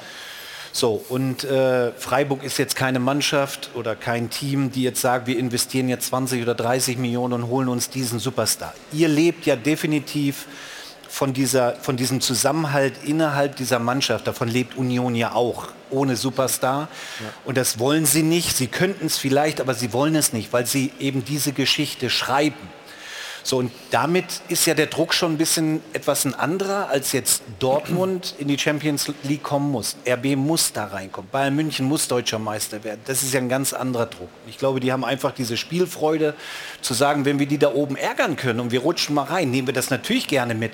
Aber wenn es nachher Platz 5 ist, ist das auch außergewöhnlich. Also ich habe eigentlich nur lobende Worte für Freiburg, wie sie gearbeitet haben in den letzten Jahren und das immer wieder bestätigen Jahr für Jahr. Also wirklich ein großes Kompliment dafür. Das ist ja Kontinuität. Ja, ja. Und diese, ja. diese ich, sage nur, ja. ich, nein, ich will nur sagen, das ist also mit Kontinuität zu tun. Kontinuität also Philosophie, Kontinuität, das gehört ja alles zusammen. Es gibt ja Vereine in Deutschland, die haben eine Woche eine Philosophie, nächste Woche eine andere Philosophie. Die Ja, holen sich genau. Trainer, das siehst du, die haben fünf Kandidaten. Die Trainer sind ganz, ganz unterschiedlich von, von Spielerphilosophie. Und Streich war seit ewig da, du warst lange sch- schon beim Verein. Und ich finde dieses Beispiel mit dem Torwart so gut, weil, weil dann, denkst, ein, dann denkt ein anderer Talent, wo will ich hinkommen? Ja, dann will ich nach Freiburg, weil Freiburg sieht, wenn ich nächsten Schritt mache, dann ist es eine Möglichkeit, dass ich kann in die Premier League kommen. So das ist ja der Dynamik, ist ja ein Teil von der Philosophie und das finde ich so, so cool. Riesiger Vorteil ist eben diese dritte Liga, also die zweite Mannschaft in der dritten Liga, weil das einfach vom Niveau her viel besser ist. Beispielsweise FC Bayern jetzt, zweite Mannschaft in der Regionalliga. Da ist die Durchlässigkeit eben nicht gegeben. Es ist eh schwer Da für ist der Talente Sprung zu eben. groß, ja? Der Sprung ist dann zu groß und so kannst du wirklich 17, 18, 19, 20-Jährige schon in der dritten Liga mal an das Niveau ein bisschen gewöhnen, dann vielleicht nochmal verleihen in die zweite Liga und dann eben, ja, in Freiburg. Der letzte war, glaube ich, Alaba, der aus der eigenen Jugend kam bei den Bayern. Ne? Ja, und was ganz entscheidend ist, ihr habt ja auch die absolute Ruhe im Umfeld. Das muss man, also die, euer Standort ist ja perfekt. Ja? Also wenn ihr mal ein Spiel verliert oder mal zwei oder wie auch immer, so wie es jetzt gerade der Fall ist, gegen Leipzig verloren, jetzt gegen Union nochmal im Pokal auch, drei. Ähm, du hörst eigentlich, wir feiern dich ja. du sitzt hier und wir feiern. Also ich weiß nicht, muss hier mal Und du fragen. Sollen wir wirst- das jetzt ändern? Nein, und du Wir- wirst wir nie die ja Diskussion also. haben, auch mit dem, mit dem Torwart. Wenn ihr einen neuen habt, ihr müsst ja entscheiden, trauen wir ihnen das zu, auf Strecke auch international zu performen. Da trauen wir, also Darüber gehen wir auch da mit dem, wenn, wenn Aber er ein darf paar ich noch mal weiterreden, mal ganz kurz? Ich wollte dich einmal Ja. wenigstens unterbrechen. Willst du in die bitte. Werbung? Nein. Dann hast du dieses eben mit dem Torwart. Und wenn du eben bei einer absoluten Spitzenmannschaft wie Bayern München und der Torwart macht einen Fehler, dann reden wir hier 20, 30 Minuten drüber. Das werden wir bei Freiburg ja nie tun. Und wenn sie verlieren äh, bei Union Berlin, werden wir trotzdem sagen, hey, ihr habt doch alles erreicht, dieses Jahr ist doch wunderbar. Ich glaube, das Umfeld ist auch entscheidend und ganz wichtig für eben junge Spieler, um sich weiterzuentwickeln. Das wollte ich damit sagen. Entschuldige, dass ich dich da unterbrochen habe, aber es ist, glaube ich, gerade noch rübergekommen. Du warst Äh, lass uns mal reinhören. Und an der Aussage von Christian Streich gestern merkt man auch natürlich nicht nur, dass er einen, einen großen Ehrgeiz nach wie vor hat, dass er das Spiel gerne gewonnen hätte, dass er vor allem ultra selbstkritisch ist nach der Niederlage gegen Union. Äh, Ich habe Fehler gemacht. Ich habe Lukas Kübler aufgestellt, der dann Kreislaufprobleme gekriegt hat, weil wir davon ausgegangen sind, er ist gesund, weil er unter der Woche erkältet war stark und es ging nicht. Mein Fehler. Deshalb spiele ich mit einem weniger schon mal. Aber da, da, da würde ich gerne dazu was sagen. Ja, bitte. Das, das ehrt ihn natürlich, äh, dass er das sagt und, und zugibt und trotzdem ist es auch taktisch nicht ganz ungeschickt gewesen, weil diese eine Personalentscheidung, ja, ist dann nach gut einer halben Stunde raus wegen den Kreislaufproblemen, die überdeckt an dem Spiel gestern viele andere Probleme, die vielleicht auch mit Aufstellung, Einstellung, vor allem Tagesform von vielen Spielern zu tun hat. Und da hat er jetzt quasi einen Fehler zugegeben. Gibt andere Sachen, über die man auch reden musste. Und wenn Jan sagt, ich bin zu nett, muss man wenigstens auch Ich habe erwähnen, gesagt, bist du zu nett? Ja, Fragezeichen. Frage, äh, Antwort nein. Die Danke, U19, ist nämlich, die U19 ist nämlich aus der Bundesliga gerade abgestiegen vom SC Freiburg. Das muss man auch zumindest erwähnen, aber sie schaffen es, solche Durststrecken dann auch zu überstehen. Ja? Dafür hatten sie im März die meisten DFB-Spieler in der A-Mannschaft, in der U21 und der U20 zusammen in ganz Deutschland. Also Ja, gibt beides, was beide Pole. Nein, beide Pole. Ja, die, die, sagen? Die U der A-Jugend steigt ab. Ja. Im Moment hatten sie diese Spieler so und aber so ein Abstieg wirft trotzdem nicht alles über den Haufen. Nein, so und, und, und auch früher gab es dann mal nicht so viele Spieler, die jetzt auf dem Level waren. aber und das haben sie weiter Aber ich wollte mal das Thema Kontinuität, was der Jan eben angesprochen hat. Aber du, ich wollte auch was. Ja, aber ich sage auch mal was jetzt. Ja, ja, gut. Äh, was wir gar nicht mehr auf, auf dem Schirm haben, äh, die sind schon mal abgestiegen mit Christian Streich. Und wir diskutieren darüber, ob man zwei Ta äh, Tage vor äh, Schluss den Farke entlassen muss in Gladbach. Weißt du, das ist der große Unterschied. Ja, die Dynamik Also, ist eben sehr unterschiedlich bei Ja. unterschiedlichen Vereinen, Ja. Gar keine Frage. Aber ich wollte noch mal zum Spiel kommen. Also mal ein bisschen gucken, wie das gelaufen ist bei Union. Schauen mal auf das erste Tor. Stefan, das war sehr früh noch.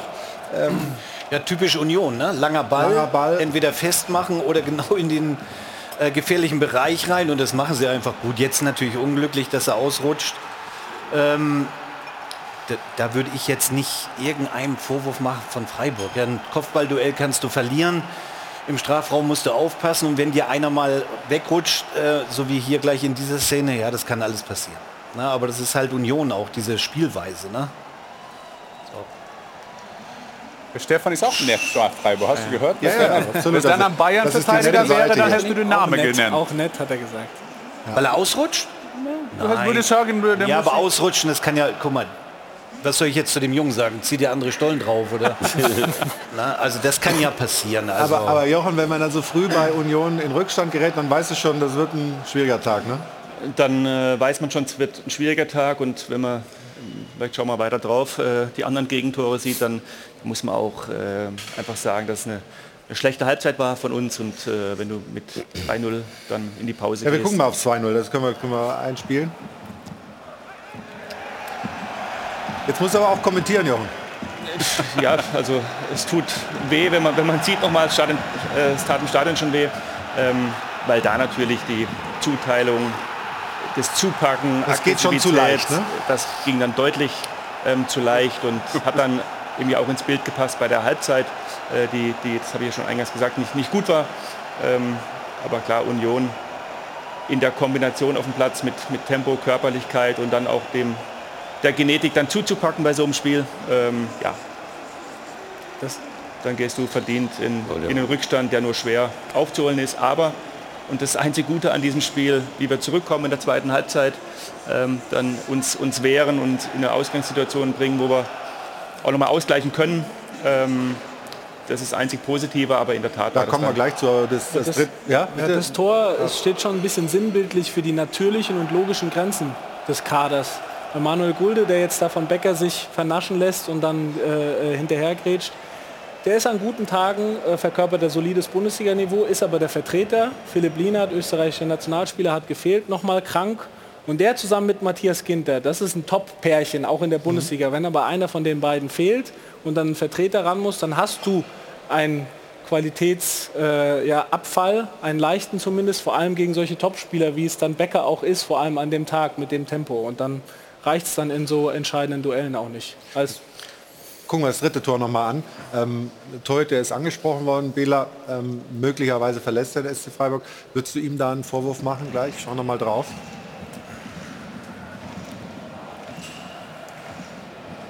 Also Freistoß. Trimmel.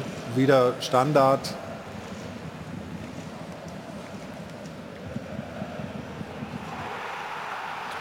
Fliegt in die richtige Ecke.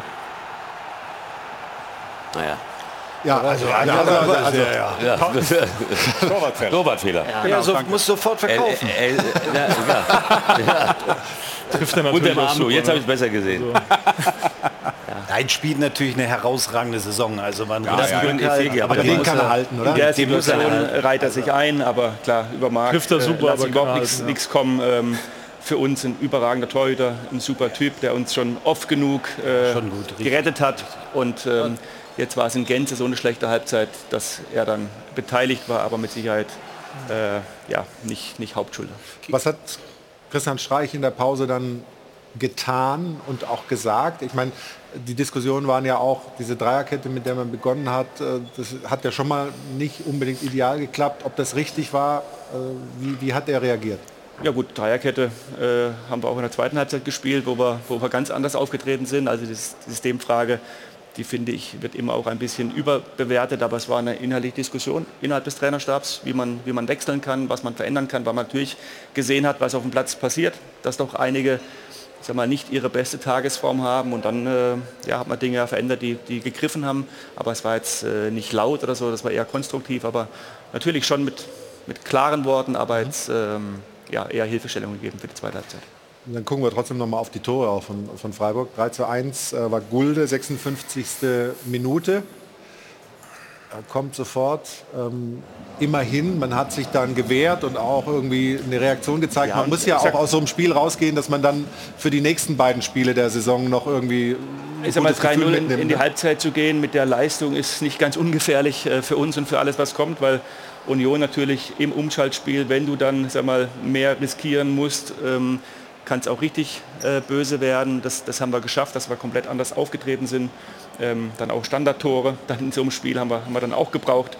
Ähm, und klar, und dann gibt es den einen Umschaltmoment und dann verlierst du 4-2, dann ist das Ergebnis dann auch, auch bitter. Aber ja, ich sage aufgrund der ersten Halbzeit auch verdient. Äh, Einen Satz würde ich gerne noch zu dem Elfmeter haben.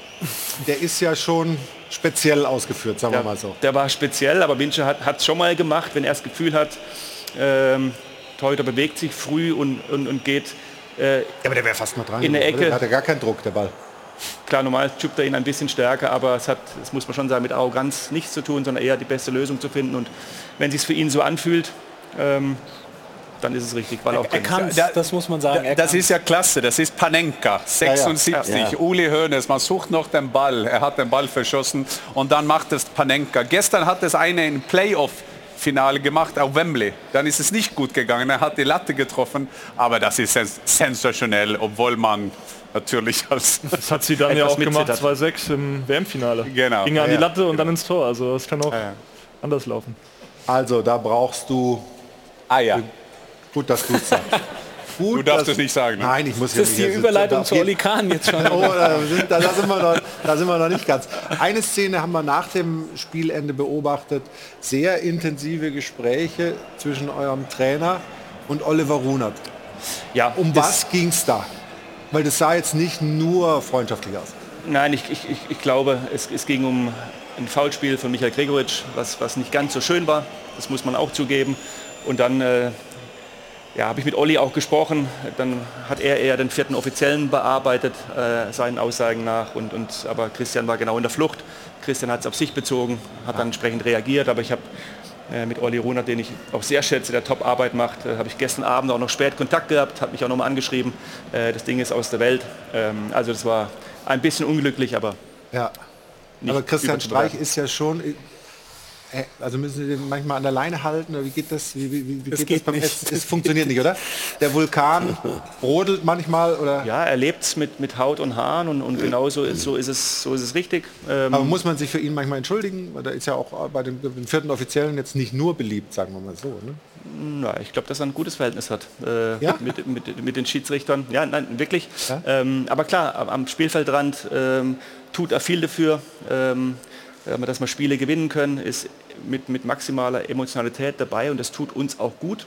Das braucht unsere Mannschaft auch. Also es gab genau in die andere Richtung auch Diskussionen, wenn er sich zurücknimmt äh, und, und reduziert coacht, ja, dann sendet die Mannschaft schon Signale aus, was ist, passt irgendwas nicht, stimmt irgendwas nicht. Also da ist einfach im Innenverhältnis passt sehr gut, aber natürlich begleitet er es sehr emotional. Aber, aber, es gibt schon zwei Persönlichkeiten ja. ein bisschen. Ja? Der, der, an der Seitenlinie und dann schon danach in der Mixzone ist er schon wieder ganz anders, oder? Das hat er ja auch angedeutet. Also ich würde es so beschreiben, der, der Christian Streichen, dass er nicht der Einzige ist, während der oder kurz vor den 90 Minuten und während der 90 Minuten ist wesensverändert. Auch mit teilweise äh, grenzüberschreitender Emotionalität jetzt über die Jahre gesehen und aber daraus zieht er auch seine Stärke und trotzdem ist es, gibt es immer mal wieder Beispiele, wo es drüber ist.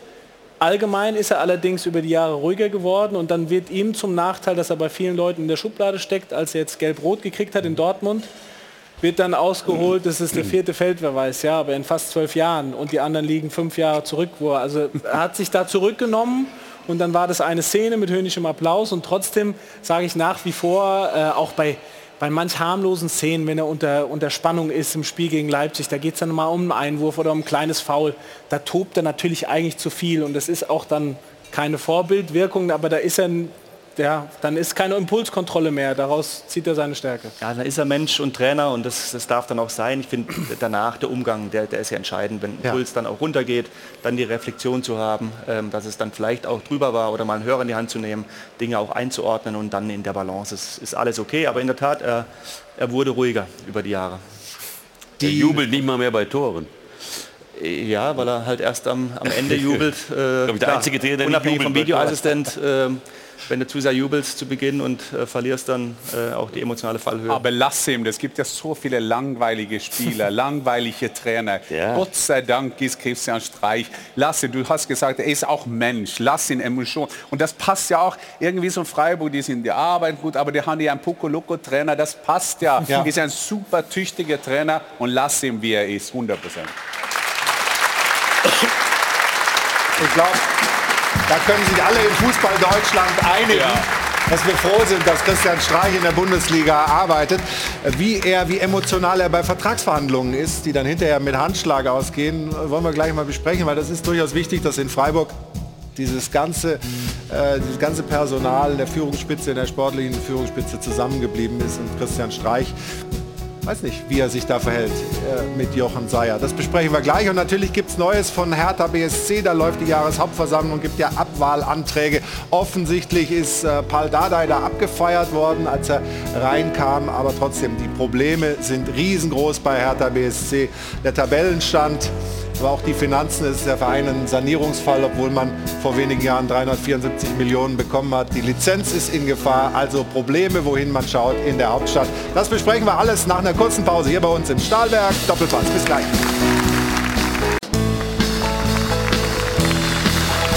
Wir sind wieder zurück im Airport Hilton am Münchner Flughafen. Nächste Runde im Stahlwerk Doppelpass. Haie von Adel und Ben mit den letzten Akkorden und wir sind mittendrin im Thema Freiburg. Aber wir haben es Ihnen ja auch gesagt, bei der Hertha Jahreshauptversammlung, da ist viel los und da gibt es ein erstes Update. Das hat jetzt Jana Wosnitzer. Seit 11 Uhr läuft in Berlin ja die ordentliche Jahreshauptversammlung. Ich hatte es Ihnen versprochen, ich habe mein Handy in der Hand. Ich werde hier wirklich lau am laufenden Band ähm, auf dem aktuellen Stand gehalten. 1380 Mitglieder sind vor Ort. Zwischenzeitlich gab es sogar mal einen Antrag, dass die Medien ausgeschlossen werden. Der wurde bis auf zwei Mitglieder aber abgelehnt. Das heißt, wir sind weiterhin für Sie am Ball. Die Abwahlanträge gegen das gesamte Präsidium wurden in der Tagesordnungs ähm, Liste einmal vorgezogen. Das heißt, es könnte jeden Moment soweit sein, ähm, dass es hier tatsächlich die ersten Entscheidungen fallen. Bevor die Veranstaltung begonnen hat, wurde zunächst Paul Dardai von Präsident Kai Bernstein auf die Bühne gebeten. Da gab es einmal einen positiven Moment. Tosender Applaus für den Interimscoach.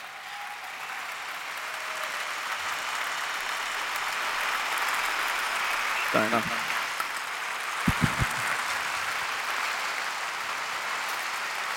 Ja, also sogar Standing Ovations, aber ich glaube, besser wird es heute nicht mehr auf der Jahreshauptversammlung, denn wie eben angesprochen, jetzt gleich dann also die Abwahlanträge, die als nächstes anstehen. Hierfür muss eine 75-prozentige Mehrheit also sich dafür ähm, aussprechen, dass äh, die Präsidiumsmitglieder abgewählt werden. Alles dazu natürlich auch auf sport1.de oder in unserer kostenfreien App oder Sie bleiben einfach hier dran. Ich halte Sie auch, wie versprochen, auf dem Laufenden. Danke dir, Jana, für die Informationen. Hertha BSC sozusagen ein bisschen das Anti-Freiburg, oder? Ja. Also fast jeden Fehler gemacht, den man machen kann. Ja, natürlich. Und, und äh, wenn man jetzt sich die Ära Freddy Bobic anschaut, der ist unterm Strich jetzt, es sind ja immer noch rechtliche Auseinandersetzungen mhm. wegen seiner Kündigung, aber natürlich krachend gescheitert und auch in einem Maße, was ja bei Vereinen wie Freiburg undenkbar wäre, zu sagen, wir holen jetzt einen starken Mann und der bringt noch weiß ich nicht, 10, 15 Leute mit, sagt, das sind alles meine Vertrauensleute, was erstmal nachvollziehbar ist. Und dann kam aber raus mit der Halbjahresbilanz, wie viel die den Personaletat äh, noch belastet haben, einen technischen Direktor, einen Kaderplaner, Scouts, die er teilweise aus Frankfurt mitgebracht hat und wenn du, wenn du natürlich so eine Führungsmannschaft mitbringst, musst du zumindest in Sachen Transfers eine andere Performance hinlegen. Aber Bobic ist ja nicht da momentan. Ja, nicht mehr. Und ja. ich würde Nein. auch sagen, die Probleme haben sicherlich vor auch der, schon davor, vor, genau. vor aber der er hat Freddy Bobic nicht begonnen. verbessert. Nein. Auf jeden Fall ist äh, die Situation bei Hertha momentan sehr, sehr brenzlig in allen Bereichen. Ganz anders beim SC Freiburg. Ich habe vorhin kurz mal gesagt, wie sehen Vertragsverhandlungen mit dem Trainer, mit Christian Streich aus? Wie läuft das bei euch? Ja, indem wir uns zusammensetzen. Wir sind eh jeden Tag im Kontakt, aber dann irgendwann nach der Winterpause, nach dem Trainingslager, stecken wir die Köpfe zusammen, hören, hören rein gegenseitig, wie es sich wie sich's anfühlt, ähm, was die Ideen sind, äh, Kaderausrichtung und vor allem bei ihm, und das ist ja die entscheidende Frage, so sein Energielevel, ob er es noch spürt, ob er brennt, weiterhin sag mal, den, den Weg auch so intensiv gehen zu können. Und äh, wenn man das mit Ja beantwortet und alle Seiten haben ein gutes Gefühl, dann gibt man sich die Hand. Und, und dann, dann, ist alles erledigt? Und dann ist erledigt, ja. Gibt es aber auch ein Papier oder ist das? Es gibt auch ein Papier, ja. ja. Nein, natürlich, das ist, ist, ja klar, aber es ist schon auf so einer Vertrauensbasis, dass äh, jetzt nicht noch zwei, drei Berater dazwischen geschaltet sind, sondern dass man es direkt machen kann. Ähm, wir ihm natürlich ein gutes Angebot unterbreiten, ist ja keine Frage, und er dann einloggt. Und so haben wir es jetzt eigentlich Jahr zu Jahr auch gemacht. Äh, auch dieses ist ja bekannt, dieses, dieses Einjahresthema, mhm. äh, weil es ihm wichtig ist, ähm, weil es ihm mehr ein Stück weit emotionale, geistige Freiheit gibt, so eine, so eine lange Ausrichtung, wenn er auch schon so lang, so intensiv den Verein dann auch begleitet, äh, für ihn eher Last ist, so vom Gefühl. Und deswegen ist es für uns auch so total in Ordnung. Darf ich hier fragen, weil es ist Immer. interessant bei Freiburg, wenn Christian Streich so lange da war, und man sagt ja immer, ein Mann wie du beim Verein, man, man muss immer eine Alternative haben, wenn der Trainer geht. Und das ist ja interessant, wenn du so einen Trainer hast mit diesem Ehrgeiz, mit dieser Originalität. Wie findet man einen zweiten, wenn er geht? Ja, also der Zeitpunkt wird ja irgendwann kommen. Äh, ich will jetzt keine Überschriften ja, produzieren, also es wird ja. weitergehen.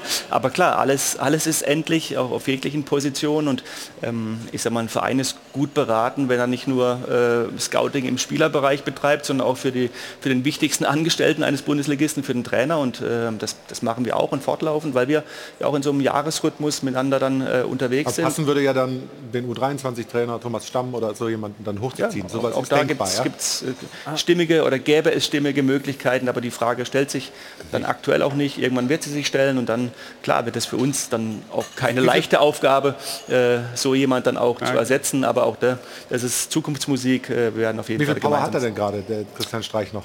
Wie viele Jahre Ich kann nicht in die Glaskugel schauen, aber in dem Jahresrhythmus äh, kann ich mir schon vorstellen, äh, dass die Geschichte auch nächstes Jahr noch nicht auserzählt ist. Aber ich, ehrlicherweise geht es auch darum, welche Saison spielen wir, in welchem Tabellenbereich bewegen wir uns. Ähm, wenn du jetzt im gnadenlosen Abschiedskampf hängst von Beginn an, dann kostet es deutlich mehr Energie. Ähm, so die hätte er dann auch. Aber ob er dann sozusagen äh, wieder frühzeitig äh, uns die Hand reichen von seiner Seite, das weiß ich nicht, aber das ist ja auch kein, aktuell kein Thema. Eine Szene aus dem Spiel haben wir noch und jetzt werden wir sehen, ob wir uns alle am Muttertag auch richtig benehmen können. Wir wünschen nämlich gute Besserung der Teamleiterin von Union, die hier... Oh. Ja, kein Gelächter im Publikum. Ich bin sehr zufrieden mit unserer Leitung. Aber also ähm, Susanne Koplin überrascht und oh, Ähm, Aber auch jetzt fies, das zu zeigen. Gehört es zu dem guten Ich Ton wollte, jetzt ich, dazu? wollte, ich wollte einfach gucken, ob hier in der Runde, ob ihr euch alle benehmen könnt und ob unser Publikum sich benehmen könnt. Wir wünschen gute Besserung und äh, ich habe auch gehört von Union, dass das offensichtlich nicht so schlimm war. Aber auf jeden Fall eine Szene, die uns Aber auch ihr noch geht's gut, aufgefallen ja? ist. Ihr geht's gut. Ihr geht's Ja, gut. das ist gut. Ja. So, hätte- und jetzt? Ich hätte noch einen Trainernamen. Ein Trainernamen? Es kommt, es kommt ganz wenig. Ja, Freiburg, Ja? dieses Trainerscouting, was er...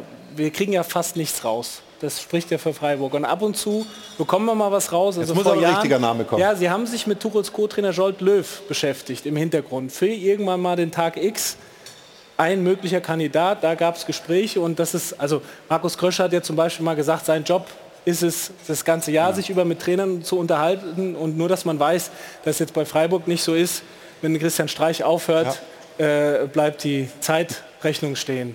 Also das findet schon statt. Kann man das kommentieren? Kommentarlos nehme ich es nehm ich's hin.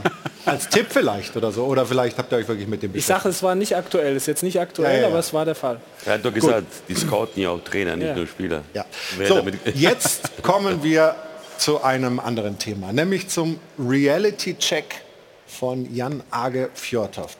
Du hast so viele News produziert über die Okay. letzte Zeit und Jana würde dich da drüben am Monitor erwarten und dann... Haben wir nicht ausgemacht. Das macht nichts.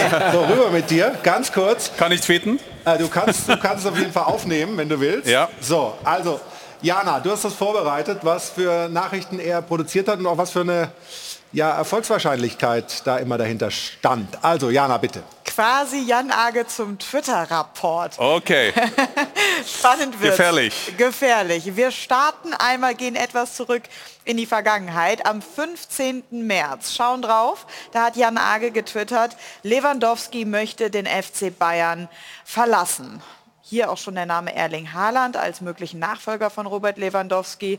Ähm, da stehen aber City und Real in der Pole Position. 15. März. Wir erinnern uns, es gab hier und da etwas Gelächter. Man konnte es nicht so In wirklich dieser glauben. Runde. Unter anderem auch hier bei uns in der Runde. Da Genau. wir mal hinten überfallen. Fakt ist, am 16. Juli wurde offiziell verkündet, Robert Lewandowski wird die Bayern verlassen. Wir gucken auf den nächsten Tweet. Ja, da kann man schon mal applaudieren. Check.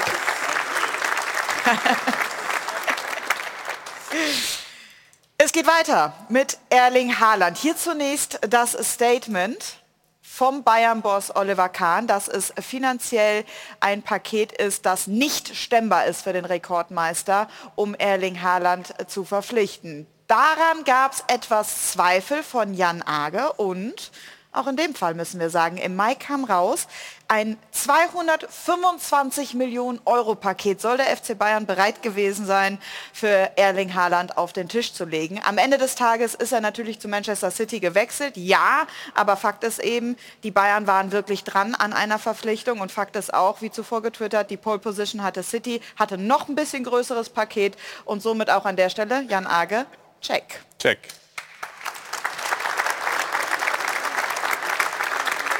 Kommen wir zur Aktualität und zum Bayern-Boss Oliver Kahn. Hier also der Tweet von Jan Age, dass es nur eine Frage der Zeit wäre, bis Oliver Kahn bis Oliver Kahn den Rekordmeister verlassen wird und von seinem Amt eben entbunden wird. Daraufhin hat Oliver Kahn nach dem Spiel gegen Mainz 05 wie folgt reagiert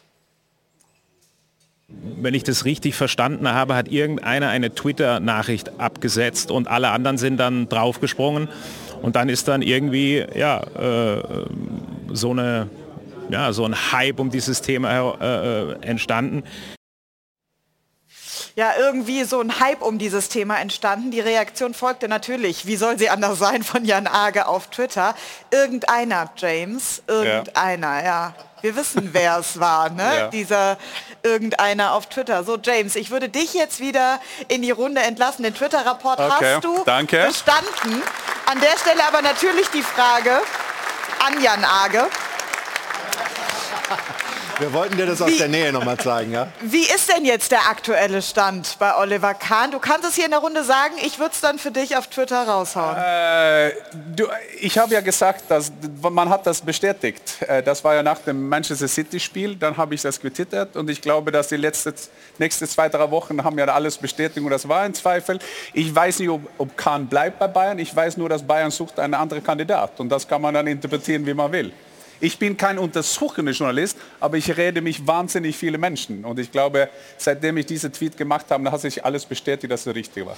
Aber du hast, du hast zum Beispiel ja auch geschrieben, dass Axel Hellmann einer der Kandidaten war, der selber dann gesagt hat, ich habe zwar mit den Bayern zu tun, aber niemals habe ich über einen Job bei den Bayern mit denen gesprochen. Die haben auch niemals mich gefragt nach einem Job. Ja, mein Name ist Fjordov, nicht Hellmann, so das musst du ihn fragen. Ich weiß aber du hast es getwittert? Ja, und da stehe ich 100% dazu, dass er war heißer, als man geglaubt haben. Also man wird konkret mit äh, Leuten reden über mhm. seinen Job. Das gehört auch dazu. Und da wird man sehen. 30. Mai gibt es eine Versammlung, da wird mal schauen, was passiert. Ja, da setzt sich der Aufsichtsrat zusammen. Die Sitzung hat man ein bisschen nach hinten geschoben, damit man für die letzten Bundesligaspiele diese, diese, Ruhe diese hat. Versammlung da war nur normal. Das setzt man sich nur zusammen, aber jetzt ist das es war eine turnusmäßige genau, Aufsichtsratssitzung, genau. ja, aber jetzt natürlich, weil irgendein Twitterer das Thema irgendwie heiß gemacht ich hat. Ich glaube nicht, dass sie haben das verschoben wegen mir. Nein. Also ich muss wirklich Aber weil dieses Thema jetzt auf der Agenda ist, wollte man das natürlich nicht haben. Ich habe dreimal gegen Oliver Kahn gespielt und ich habe zwei Tore gemacht. Nur, da vielleicht du bist ist, sicher, dass das Dann das weiß der schon mein Name, aber irgendeiner, ich kann mit das gut leben. Hat dich geärgert? Irgendeiner. Hat dich geärgert? Nö, ne. Ah, ich, ich glaube schon ein bisschen. Ich bin in Deutschland jetzt, ich war beim Topspiel, dann hat mich Rudi Völler der Muppet Show genannt und dann habe ich gewusst, Jetzt, das war mein Durchbruch in Deutschland. Aber wie ist denn, ähm, du als unser Sport 1 äh, Bayern-Reporter, Kerry, wie ist denn dein Kenntnisstand? Ist wirklich Oliver Kahns äh, Zukunft beim FC Bayern gefährdet als Vorstandsvorsitzender? Ich habe auch gehört von Zweifeln. Ich habe auch gehört, dass man mal vorgefüllt hat bei anderen Kandidaten. Hellmann hast du genannt, Christian Seifert zum Beispiel auch. Aber nicht so konkret tatsächlich, dass wirklich Oliver Kahn jetzt total wackelt. Aber diese Zweifel, die bestehen schon länger, auch seit letztem Jahr tatsächlich schon, wo dann der Aufsichtsrat auch mal gesagt hat oder ihn hat wissen lassen, dass er dann mehr sich öffnen müsse, harmonischer umgehen müsse eben mit den, mit den Mitarbeitern auch des FC Bayern. Und das ist ja so eine Gesamtatmosphäre in dem Club, die einfach dann vielleicht nicht so hundertprozentig stimmt, wie sich das dann auch die Vorgänger, Uli Hoeneß beispielsweise, so vorstellen, dass eben Oliver Kahn wieder dieser Spieler Oliver Kahn mehr ist, man häufiger an die Mannschaft vielleicht auch rangeht, wie das eben Hoeneß gemacht hat, ein Rummenigge gemacht hat. Und das ist eben äh, eigentlich so das Thema. Da geht es gar nicht um diese Trainerdiskussion, die wird intern gar nicht so geführt. Man ist total zufrieden mit Thomas Tuchel, wie er arbeitet. Man macht sich sogar eher den Vorwurf, dass man Nagelsmann nicht schon eher entlassen hat, weil man länger nicht überzeugt mehr von ihm war. Aber es gibt ja durchaus auch ein paar Vorwürfe, würde ich mal sagen, oder, oder ja, doch Vorwürfe, was seine Amtsführung angeht. Was wirft man ihm denn vor an der, an der Säbener Straße? Geht er mit den Mitarbeitern anders um? Was, was, was, welche Defizite sozusagen erkennen Kritiker von Oliver Kahn? Fehlende Nahbarkeit zu den Mitarbeitern und fehlende Harmonie. Insgesamt eben im Club. Und Aber man, so spricht ja auch, man spricht ja auch mit, mit Mitarbeitern tatsächlich. Du und er wirkt da sehr reserviert, eben anders als es vorher war. Aber vielleicht muss man sich eben darauf auch mal einstellen, dass es sich eben ändert. Mhm. Weil unter Uli Hoeneß war das eben ein bisschen anders, muss man ganz klar sagen. Du kennst ihn ja auch gut, auch Ja. aus seiner Zeit beim ZDF. Also bei uns lange er sehr harmonisch äh, in, der, in, der, in der Redaktion, aber äh, zum, äh, sag mal, zum Erfolgsmodell eines Oli- Oliver Kahn gehört nicht zwingend äh, Harmonie. Ja, sondern eher ähm, ja, die Leistungsbereitschaft, der Ehrgeiz, äh, alles für ein Ziel zu tun, alles dem unterzuordnen. Und damit war er erfolgreich übrigens als Profi. Ich glaube, wenn man Kahn holt, weiß man, was man für einen Typen holt. Ja, und es kann ja auch sein, dass sich einfach auch beim FC Bayern mal was ändert, was die Art und Weise, das hast du ja auch angesprochen, wie, wie, wie ein Verein geführt wird, ähm, angeht. Glaubst du, dass er am Ende recht behält, dass Olli tatsächlich ähm, ersetzt wird? Wir sprechen gleich drüber. Du hast ja auch Heiner da ins Spiel gebracht, der als Präsident dann möglicherweise den Vorstandsvorsitzenden übernehmen wird. Aber sag du mal.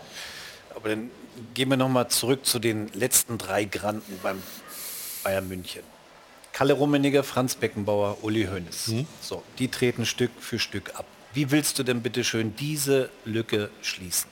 Also vom Menschlichen, von der Empathie her sind die drei ja gar nicht zu schlagen gewesen. So, jetzt werd, werden die Posten neu besetzt mit Salihamidzic, Oliver Kahn und Herbert Heiner grundsätzlich verschiedene Menschen, so, die sich ja dann erstmal an diese Arbeit, an die Position gewöhnen müssen. Dass Oliver Kahn, und das sage ich auch, ein Stück weit offener und empathischer werden muss im Umgang mit den Mitarbeitern. Ich glaube, das hat er verstanden und das hat er auch gelernt. Deswegen glaube ich nicht, dass sein Tweet stimmt. Der, dass der Tweet stimmt nicht, dass die mit anderen Kandidaten Nein, reden das oder dass er bleibt. Nein, nein, nein, das stimmt. Er wird bleiben. Er hat einen Vertrag bis zum 31.12.24. Das wissen wir. Das ist die Laufzeit von seinem Vertrag. Und ich bin mir sicher, dass die Verantwortlichen gelernt haben, aus dieser Situation, aus den letzten Wochen und Monaten, sich besser zu verkaufen, auch in der Öffentlichkeit, dass sie sich hinsetzen am 30. äh, Mai in der Sitzung und sagen, okay, wir haben Fehler gemacht, wir müssen daraus lernen. Es ist ja auch eine hohe Kunst, mal Fehler öffentlich zuzugeben. Das können die, können die FC Bayern oder können die Verantwortlichen vom FC Bayern auch. Und wenn sie das tun, werden sie in die neue Saison gehen und dann werden sie auch, und dann bin ich mir sicher, die, die Verträge auch erfüllen. Was, interessant, was ich interessant finde, das, das kann sein, kann, vielleicht bleibt er und kann sein. Aber das ist etwas anderes. Wir vergessen, was Oliver Kahn ist bei Bayern München. Er ist CEO. Er ist CEO von der, einer von den größten deutschen Marken. Weltweit eigentlich. Weltweit, ja. Mit, ja. ich Ja, ja. brauche nicht alle aufreden. Ja. So, wir reden so über das, er hat irgendwie eine sportliche Position. Der ist CEO von dem größten Marke Deutschland. Und dann, dann reden alle, ja, aber er war als Torwart so und so und so. Das hat ja eigentlich mit Qualifikation nichts zu tun. Das, das gehört dazu. Aber seine Mentalität. Das Mentalität gehört dazu. Das ist ja nicht so, der, der neue CEO beim BMW muss CEO werden, weil er kann gut ein BMW fahren. So Einfach. ist es. Das gehört der Qualifikation dazu. Darum ist es natürlich, dass man Sachen diskutiert und dann wird es interessant Aber der FC. Bayern hat sich ja immer Aber als der Familienclub CEO definiert. Karl-Heinz Rummenigge war auch ein ehemaliger Fußballer. Ja, aber Uli Hoeneß hat ja diese, Ver- der, der war ja ein Starter. Uli Hoeneß war ja immer da. Wie kann ja Uli Hoeneß nicht mit Oliver Kahn vergleichen? Uli Hoeneß hat das als 27-Jähriger diese Mannschaft aufgebaut. Der ist der Don Corleone, der ist Sopranos, der ist alles. Das kannst du ja nicht mit Oliver Jetzt redest Kahn du von der vergleichen. Mafia, das ist der FC Nein, Bayern. Ja, aber das gehört ja dazu. Aber diese Jobbezeichnung, CEO, Ja. Chief Executive Officer, die sagt doch auch ganz viel darüber aus, dass der FC Bayern mit diesem Zeitenwandel überall auch selber klarkommen muss. Das ist auf Bayern, auf Bayern runtergebrochen ist es auch ein, eine, eine, eine, eine Zäsur, ein Zeitenwandel. Äh, Karl-Heinz Rummenigge hieß noch Vorstand. So. Und diese ganze, das, was du sagst, ist ja nicht falsch. Das ist eine Weltmarke. Und trotzdem hat der, hat der FC Bayern doch immer seine Kraft daraus gezogen, trotzdem noch für diese Größe was familiäres daraus es wird seine ja auch Kraft diskutiert, zu die ziehen, Sebener ne? Straße zu verlassen, neues großes Trainingszentrum zu Ja. bauen. Und Und, der FC Bayern ist eben dieser familiäre, familiäre Club und der möchte eigentlich auch bleiben, laut Uli Hoeneß, Ja. sage ich mal. Ja, aber sie müssen auch mit der Zeit gehen. Ne? Ja, genau. Also, also Oliver. Kahn, und das ist ja auch Fakt, hat ja gesagt, Bayern München ahead. Das ist ja so sein, seine Philosophie, Sein wie er, ja. genau, wie er Bayern München in die Zukunft führen möchte. Und das macht alles Sinn und hat Hand und Fuß. Freiburg lebt auch nicht mehr wie vor 20 Jahren oder führt einen Verein wie vor 10 oder 15 Jahren. Das ist doch klar, du musst ja mitgehen. Aber persönlich bin ich bei dir. Es, du darfst nicht sagen, Oliver Kahn, der war ja so als Spieler aggressiv und wie auch immer. Natürlich musst du als CEO anders sein, um deine Mitarbeiter und, und deine, dein Team zu führen. Das ist ja auch klar. Aber die Philosophie, die dahinter steckt, und das weißt du ganz genau, mit diesem München, Bayern München Ahead, das macht ab, absolut Sinn, was sie da vorhaben. Dass das nicht voll auf Gegenliebe stößt, vielleicht auch bei dem einen oder anderen Bayern- Bayern-Fan, ist ja auch klar. Aber du musst diesen Weg gehen, um in Zukunft zu bestehen. Das ist Fakt. Klar, trotzdem ist es noch ein Fußballverein. Am Ende ist da auch eine Mannschaft, an die auch der CEO vielleicht mal herantreten müsste, um eben einfach eine bessere Bindung zu den Spielern noch Ja, aufzubauen. aber und da hat er sich aber auch wir reden entwickelt. über Uli Hoeneß, als er 27 war, wie er den Verein geführt hat. Und ich habe meinen Vertrag bei ihm unterschrieben. Und natürlich war die Tür immer offen.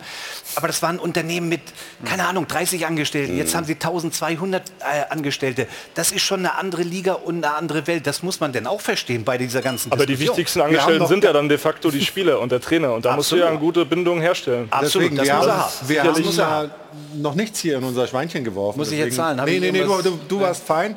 Ich sage, wichtig ist auf dem Platz. Und deswegen äh, gucken wir auch Damit gleich natürlich reinkommt. das Spiel vom FC Bayern gegen Schalke 04. Was, was, ist, was ist mit Carries? Ist es immer noch ein Fußballverein? Da, da, äh, der wirft auch gleich noch rein. ähm, und wichtig ist natürlich, müssen wir äh, auch über Thomas Müller sprechen. Der hat gestern noch mal ganz klar gemacht, welche Farbe sein Herz hat. Äh, über einen Abschied nachzudenken. Das hat hier absolut äh, gar keinen Platz. Wir sind im Meisterschaftskampf. Äh, ich bin, mein Herz ist roter als rot. Roter als rot, sein Herz, unser aller wahrscheinlich auch. Jetzt nicht unbedingt, was äh, die Vorliebe für einen Fußballverein angeht. Darüber sprechen wir gleich nach einer kurzen Pause hier bei uns im Stahlwerk Doppelpass. Bis dahin. Schön, dass Sie weiterhin dabei sind hier beim Stahlwerk Doppelpass aus dem Airport Hilton in München. Wir haben ja sehr interessant über den FC Bayern gesprochen und über die Diskussion, was die Führungsstruktur angeht, was Oliver Kahn angeht. Würden wir eigentlich, frag das mal die Journalisten in der Runde, dich Bela vielleicht, würden wir eigentlich über Oliver Kahn auch sprechen, wenn der FC Bayern irgendwie alles gewinnen würde in so einer Saison? Wahrscheinlich ein bisschen weniger. Ja. Vielleicht sollten wir ähm, ähm, auch diese Folklore von Familie irgendwann noch mal aufgeben. Ja. Das ist, äh, das ist alles äh, zu, gehört zum Markenkern. Aber ähm, Du glaubst da nicht dran? Das ist ein mittelständisches Unternehmen, äh, bei dem, glaube ich, Uli Hoeneß immer noch die Entscheidungen trifft in dem Hintergrund. Mehr oder weniger. Mein Gefühl. Und zumindest eine sehr große Macht hat noch. Sehr viel Einfluss, ganz bestimmt. Ähm, ist ja auch Aufsichtsratsmitglied, einfaches Aufsichtsratsmitglied. Übrigens Ähm, finde ich das gar nicht so schlecht. Auch wenn er keine offizielle Funktion hat, der hat ja bewiesen, was er, äh, was er leisten kann, äh, welches, welches Näschen er hat für diesen Verein. Und äh, er wird nie stillhalten und man hört auf ihn. Aber Uli Hoeneß muss man ja sagen, also ich interessiere mich sehr für Fußball in generell in viele Länder. Und man muss ja sagen, dass vielleicht Uli Hoeneß, wie er Bayern aufgebaut haben, vielleicht einer von den besten Fußballlieder in dem modernen Fußball. Äh, Und dann ist es natürlich schwierig, sie nur zurückzuziehen. Ich würde das nie schaffen. Oder auf seinen verzichtet man auch nicht. Nein, ja, aber ich glaube, da, und da, da zum Stefan, wenn ein Neuer kommt, wie schaffst du den Abstand zu halten oder, und, und wie bleibst du in Kontakt? Das ist eine schwierige Aufgabe. Und wie jeder das- wird sich das daran messen lassen müssen. An Hoeneß, egal ob er Kahn heißt oder sonst wie. Wie das, ist mit Problem. Abschieden ist, das, das weißt du ja auch aus eigener Erfahrung, dass das gar nicht leicht ist, wenn man mit 40 Nee, Jahre... das ist, ja klar, das ist ein Stück des Lebens. Ja, Ja, eben. und äh, deshalb sitze ich ja da, sonst könnte ich- ja eine Riviera irgendwo hocken beim Rosé. Also, ich bin aber hier. Das geht ja beides. Ne? Hier? Nee. Nein, hier nicht. Hier ist nicht die Riviera, aber. Rosé würden wir zur Not Ja, noch ja, okay. Aber wir schauen jetzt mal äh, Richtung Spiel und ähm, es war ein Müller-Spiel. Ich glaube, Thomas Tuchel beißt sich sonst wohin, dass er das damals gesagt hat, City ist kein Müller-Spiel, weil wir es ihm jetzt immer wieder vorhalten können. Aber Stefan, ähm, Thomas Müller und seinen Wert für den FC Bayern, für diese Mannschaft. Die Diskussion führen wir immer wieder und Trainer wie Kovac, auch Nagelsmann, auch Tuchel lassen ihn manchmal weg. Ähm, ist das richtig oder müsste er, wie es früher mal hieß bei Van Müller spielt immer, immer noch diesen Stellenwert haben in der Mannschaft? Meiner Meinung nach ja. Und ich glaube, das haben, hat auch die, haben die letzten Spiele und die letzten Wochen auch gezeigt. Das hat er gestern bewiesen in dem Spiel. Du hast recht, unter Nagelsmann wurde nicht berücksichtigt gegen Paris zum Beispiel oder Tuchel auch, der dann die Erklärung abgab, das ist nicht so ein Müllerspiel. Dann frage ich mich, was ist denn ein Müllerspiel? Mhm. Also du kannst jetzt hingehen und sagen, wenn ich gegen Man City spiele, ich brauche Speed auf den Außenbahnen, Komar, Gnabry, wer auch immer dann dort spielt und das ist nicht ein Thomas Müller-Spiel, bin ich in anderer Meinung, weil äh, Thomas Müller sehr wohl wenn nicht sogar der wichtigste in der Offensive nach wie vor ist, vor mhm. allem wenn du ohne neun spielen musst, weil Schwummending immer noch nicht kann, weil er die anderen Jungs coacht. Und wenn wir nochmal das erste Tor gestern sehen gegen Schalke, wie er die Anweisung gibt, wo der Ball hin muss, damit er in die Position kommt, dann ist, das, ja, dann ist das einfach Weltklasse. Ja? Also, und dann aber auch direkt wieder zurückfordert den Ball. Ähm, das ist außergewöhnlich. Und auf dem Niveau zu spielen über so lang, lange Zeit, muss ich sagen, er hat einen unglaublichen Wert und ein typisches Müller-Spiel gibt es nicht, weil jedes Spiel ein Müller-Spiel ist, in meinen Augen. Zumal wenn du es... Aber, und du darfst gleich, Fehler, er hat jetzt eben in den letzten zehn Spielen nur viermal begonnen. Das ist ja auch mal Fakt. Aber jetzt beginnen dürfen. Ja. Und ja. wenn du Speed auf den Außenpositionen brauchst, dann kannst du ja trotzdem machen. Und der Müller ist ja für mich, der wird ja viel zu oft in seinem Leben auf Außen gestellt. Das ist für mich kein Außenspieler. Das ist einer, der äh, wie so ein Achter oder Zehner mit in den Strafraum geht. Und äh, in, in seiner Rolle äh, würde ich ihn gar nicht als Außenspieler sehen. Das heißt, er muss nicht auf die schnellen Speed-Leute verzichten und kannst trotzdem Müller bringen. Also er war früher sehr wohl schon mal ein Außenspieler, aber wenn aber du ins Alter kommst, dann wirst du immer eine andere Position für solche Spieler ja. finden. Das ist mhm. genauso, wenn du ein Zehner bist oder ein Achter, so wie ich damals, und man kommt ins Alter, dann gehst du halt ein bisschen mehr auf die Sechserposition weil du eben diese Läufe nicht mehr mhm. so machen kannst, aber trotzdem hast du nach wie vor einen unglaublichen Wert. Das ist ja natürlich sehr schwierig über Thomas Müller zu diskutieren. Erstens, es gibt kein Müller-Spiel, aber dies ist ein Müller-Lokal. Wir alle lieben Müller. Thomas Müller, ja, aber wirklich. Nein, ich sage das, ich sage, nein, ich sage das von Anfang, weil wenn, wenn wie fußballerisch, irgendwann ist es ja Schluss für einen Spieler. Ja. Man hat mit Bastian Schweinsteiger hat man geschafft zu Manchester United. Check, hat gepasst. Philipp Lahm hat aufgehört und Thomas Müller kommt ja irgendwann. Jetzt haben wir zwei von den besten deutschen Trainer, Tuchel und Nagelsmann, die haben ein paar andere Ideen. Und dann kommst du mit dem Quote von Van Gaal, das ist ja auch 60 Jahre her. Und dann, äh, aber nein, aber dann so war, ist mein nein, aber dann war er 3,24. Das war mein Punkt. Ja. ja. Und das ist schwierig, das zu diskutieren, weil irgendwann ist es ja auch Schluss, so, Schluss mit Thomas Müller. Jetzt, jetzt, jetzt äh, damit ich mich nicht nur auf die Vergangenheit beziehe, auf Van Gaal auf, äh, vor 60 Jahren, sondern auf die Gegenwart. Wir gucken mal auf die Zahlen unter Thomas Tuchel beim FC Bayern.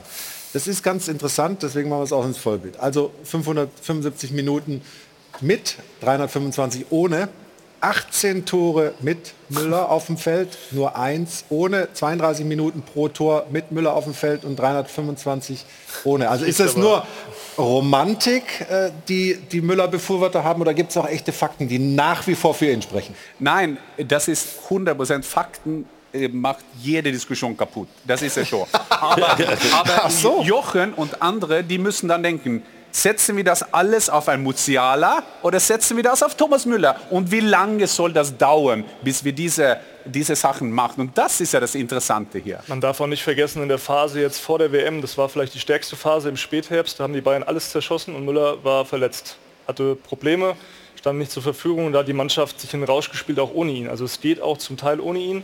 Und man sieht gerade in der Phase, in der man vielleicht diese mentale Frische nicht hat, in der man auch verunsichert ist, dass so ein Thomas Müller mit seiner Körpersprache, mit seiner Aura der Mannschaft viel geben kann. Auf der anderen Seite, gestern nach dem Spiel, haben wir ihn auch gefragt, zu dieser vergebenen Chance am Ende, meinte er dann, ja, da hat man gemerkt, dass dann auch nicht mehr die ganze Frische dann da war bei mir, also die körperliche Frische. Er ist eben einfach auch jetzt ein bisschen älter und deswegen ist es völlig richtig, auch Musiala mal jetzt langsam in diese Position zu bringen, weil du siehst ja bei Barcelona zum Beispiel, da spielt ein Petri immer, da spielt ein Gavi immer und wir diskutieren, äh, bei, bei Bayern muss jetzt ein Musiala vielleicht auf die Bank oder sonst jemand, die jüngeren Spieler, auch ein Sané, der saß jetzt drei Spiele in Folge vor diesem Spiel auf der Bank, der ist eigentlich im besten Fußballeralter, da wurde aber dann trotzdem die Müller-Diskussion eher geführt als eine Sané-Diskussion beispielsweise. Und man sollte sich mal von der Startelf, immer dieser Startelf-Frage lösen, weil in die Statistik äh, fließt ja auch ein, wenn er als Joker gekommen ist, dass er dann ein Spiel beleben kann. Und das kann ja ein Element sein, ähm, einfach Thomas Müller mit seinen Qualitäten reinzubringen in der 60. vielleicht auch schon mal in der 55. Und dann die, so ein Profil jetzt auch zu erarbeiten, wie es jetzt auf einem ganz anderen Niveau äh, bei Nils Petersen dann war, irgendwie da ein Rollenverständnis zu, zu sagen, in den letzten 30 Minuten hilft er oder er hilft immer mal wieder in der Startelf, aber eben nicht jedes Spiel. Und das dann zur Normalität werden zu lassen, dass nicht immer die Aufregung groß ist, Thomas Müller fehlt in der Startelf, jetzt hat Tuchel alles falsch gemacht. Und der befeuert diese Diskussion auch ehrlicherweise auch nicht, weil er geht total professionell mit der, mit der Situation um. Ja. Also das sagt man ja. Und ich sage, dann und wann nehmen wir ja die Spiele, was wir brauchen.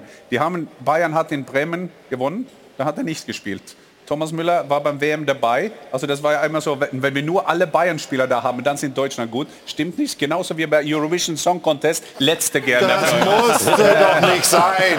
Ich habe dir gesagt, dass ich werde das bringen. Aber wenigstens hat Norwegen nicht gewonnen, sondern Schweden. Ja, stimmt. Da bin ich noch Du bist Norweger. Ich habe gedacht, du bist Finner. Wusste ich jetzt nicht. Nein, aber wir, wir, wir, haben, wir, wir haben die Diskussion ja hier schon häufiger geführt und dass Müller eine spezielle Personalie ist, weil er halt so eine wahnsinnige Verbindung hat zu diesem Verein und weil er auch so eine Identifikationsfigur für die Fans ist, ist ja auch klar. Weil er selber, und du hast gerade gesagt, Kerry, sieht das Ganze eigentlich entspannter als die öffentliche Diskussion darum. Ähm, diese Gespräche, die gibt es natürlich immer wieder mal auch ich sage mal auch manchmal am Küchentisch. In dem Fall war es äh, im Büro vom Oliver Kahn. Wir haben einfach äh, uns allgemein auch über die Situation unterhalten des Vereins, über meine Situation, aber die ist eigentlich ja nicht so dramatisch, wie sie vielleicht auch äh, gemacht wurde, über einen Abschied nachzudenken. Das hat hier absolut äh, gar keinen Platz. Wir sind im Meisterschaftskampf. Äh, ich bin, mein Herz ist roter als rot.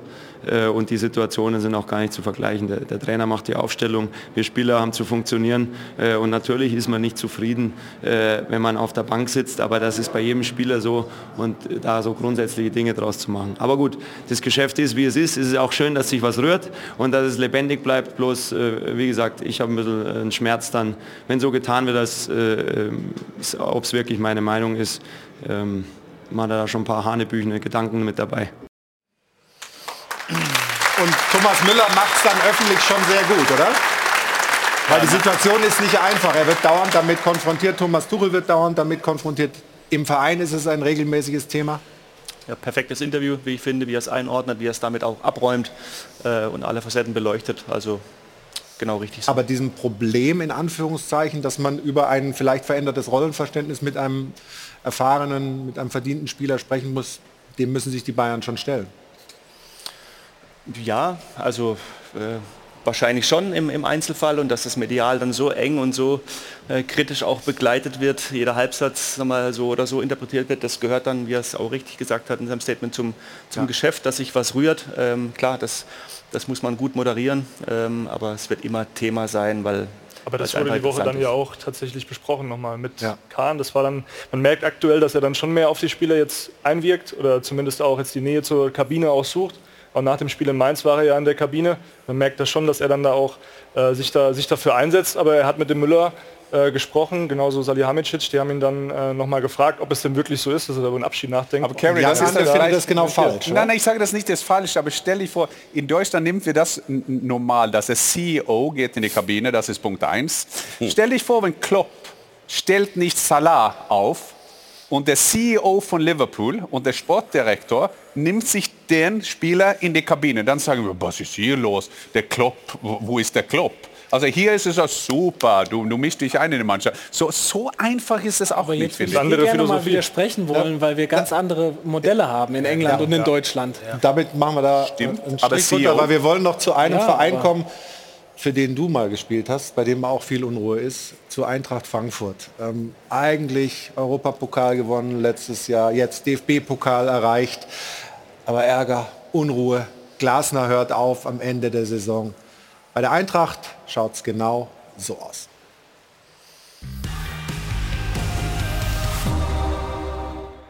Böse Zungen könnten jetzt sagen, kaum sitzt der Co-Trainer auf der Bank und Glasner weit genug weg auf der Tribüne, schon klappt's auch wieder in der Liga. Hört mir mit diesem Müll auf. Ja, die Stimmungslage von Oliver Glasner variiert ein bisschen. Mal freudigste Euphorie, mal mieseste Laune. Alles ziemlich wankelmütig. Oder anders gesagt, Glasners Laune passt zu seiner Mannschaft. Hört mir mit diesem Müll auf. So schaut's aus. Apropos Müll. Frankfurt ist aktuell Achter und steht im Pokalfinale. Es ist also durchaus nicht alles Müll in dieser Saison. Man fragt sich nur, warum ein amtierender Europapokalsieger, der in der Vorrunde die K.O.-Phase der Champions League erreicht hat und in der Liga lange auf Champions League-Kurs war, plötzlich in der Rückrunde zehnmal in Folge nicht gewinnt. Da darf man doch mal beim verantwortlichen Trainer höflich nachfragen. Hört mir auf mit nicht kapieren, mit keinem Einsatz und keinem Charakter. Natürlich haben sie es kapiert. sie Sie, konnten nicht anders. So schaut's aus.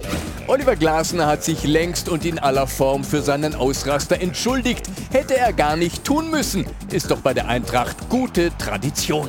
Diese Scheiße höre ich mir nämlich nicht an von dir. Ganz einfach. Außerdem kann jeder Sportreporter einen scharfen Spruch gut einstecken. Im Gegenteil, wir freuen uns drüber. Was ihr für einen Scheiß seid manchmal fragt. Da lache ich mir doch einen Arsch ab. Geht mir langsam auf den Sack.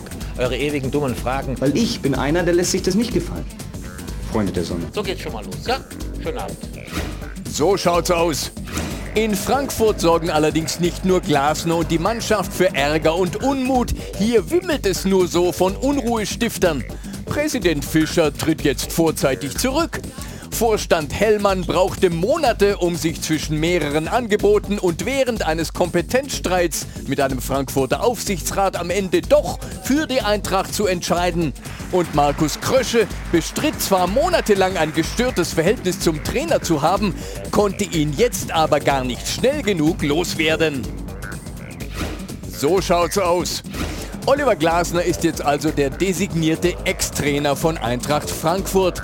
Eine lame duck war er gegen Mainz offensichtlich nicht. Europa ist jetzt sogar wieder über die Liga möglich. Glasner soll aber vorher diesen Pott zurück nach Frankfurt holen. Schließlich steht er für einen der größten Erfolge der Vereinsgeschichte.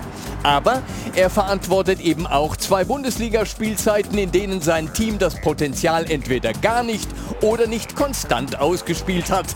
Es könnte allerdings auch sein, dass der Kader auf Strecke gar nicht mehr hergibt. Das würde bedeuten, Glasner und die Eintracht können einfach nur große Spiele. So schaut's aus. Wir haben eine schwierige Aufgabe. In ein paar kurzen Worten, was ist los bei der Eintracht? Warum hat man das Gefühl, das ist jetzt eine Katastrophensaison, wo wir irgendwie alles ändern müssen, wenn es doch gar keine ist?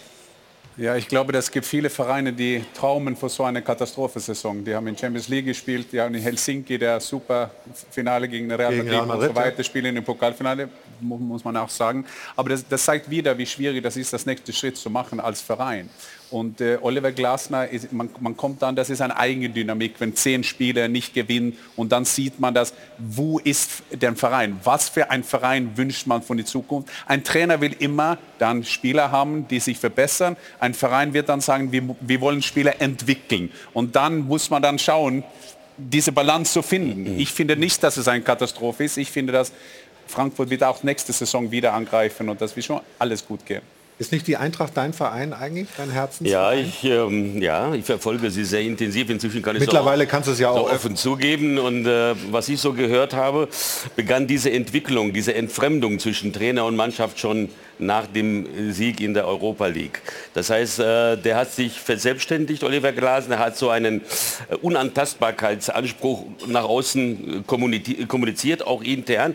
Dieser cholerische Ausbruch da in Hoffenheim muss nicht der einzige gewesen sein. Es gab es in der Kabine mehrfach. So, und da kommt der nächste Punkt dazu. Ähm, äh, er sagt, mit dem Kader kann man äh, eigentlich nicht viel erreichen. Ja, das ist im Prinzip eine Kritik an Krösche, das ist ein Vorgesetzter. Ich bin absolut gegen zivilen Ungehorsam und, gegen, und, und für Streit, aber nicht in der Öffentlichkeit. Und all diese Mosaiksteine, also die, das, äh, die Mannschaft äh, kam nicht mehr klar mit dem Coach. Er hat seinen Vorgesetzten öffentlich angezählt. Dann kamen diese zehn Spiele nacheinander ohne Sieg. Und diese Mischung hat wahrscheinlich die Trennung unumgänglich gemacht, obwohl es sehr schwer verständlich ist aus Sicht eines Fans. Ja. Das muss ich schon sagen.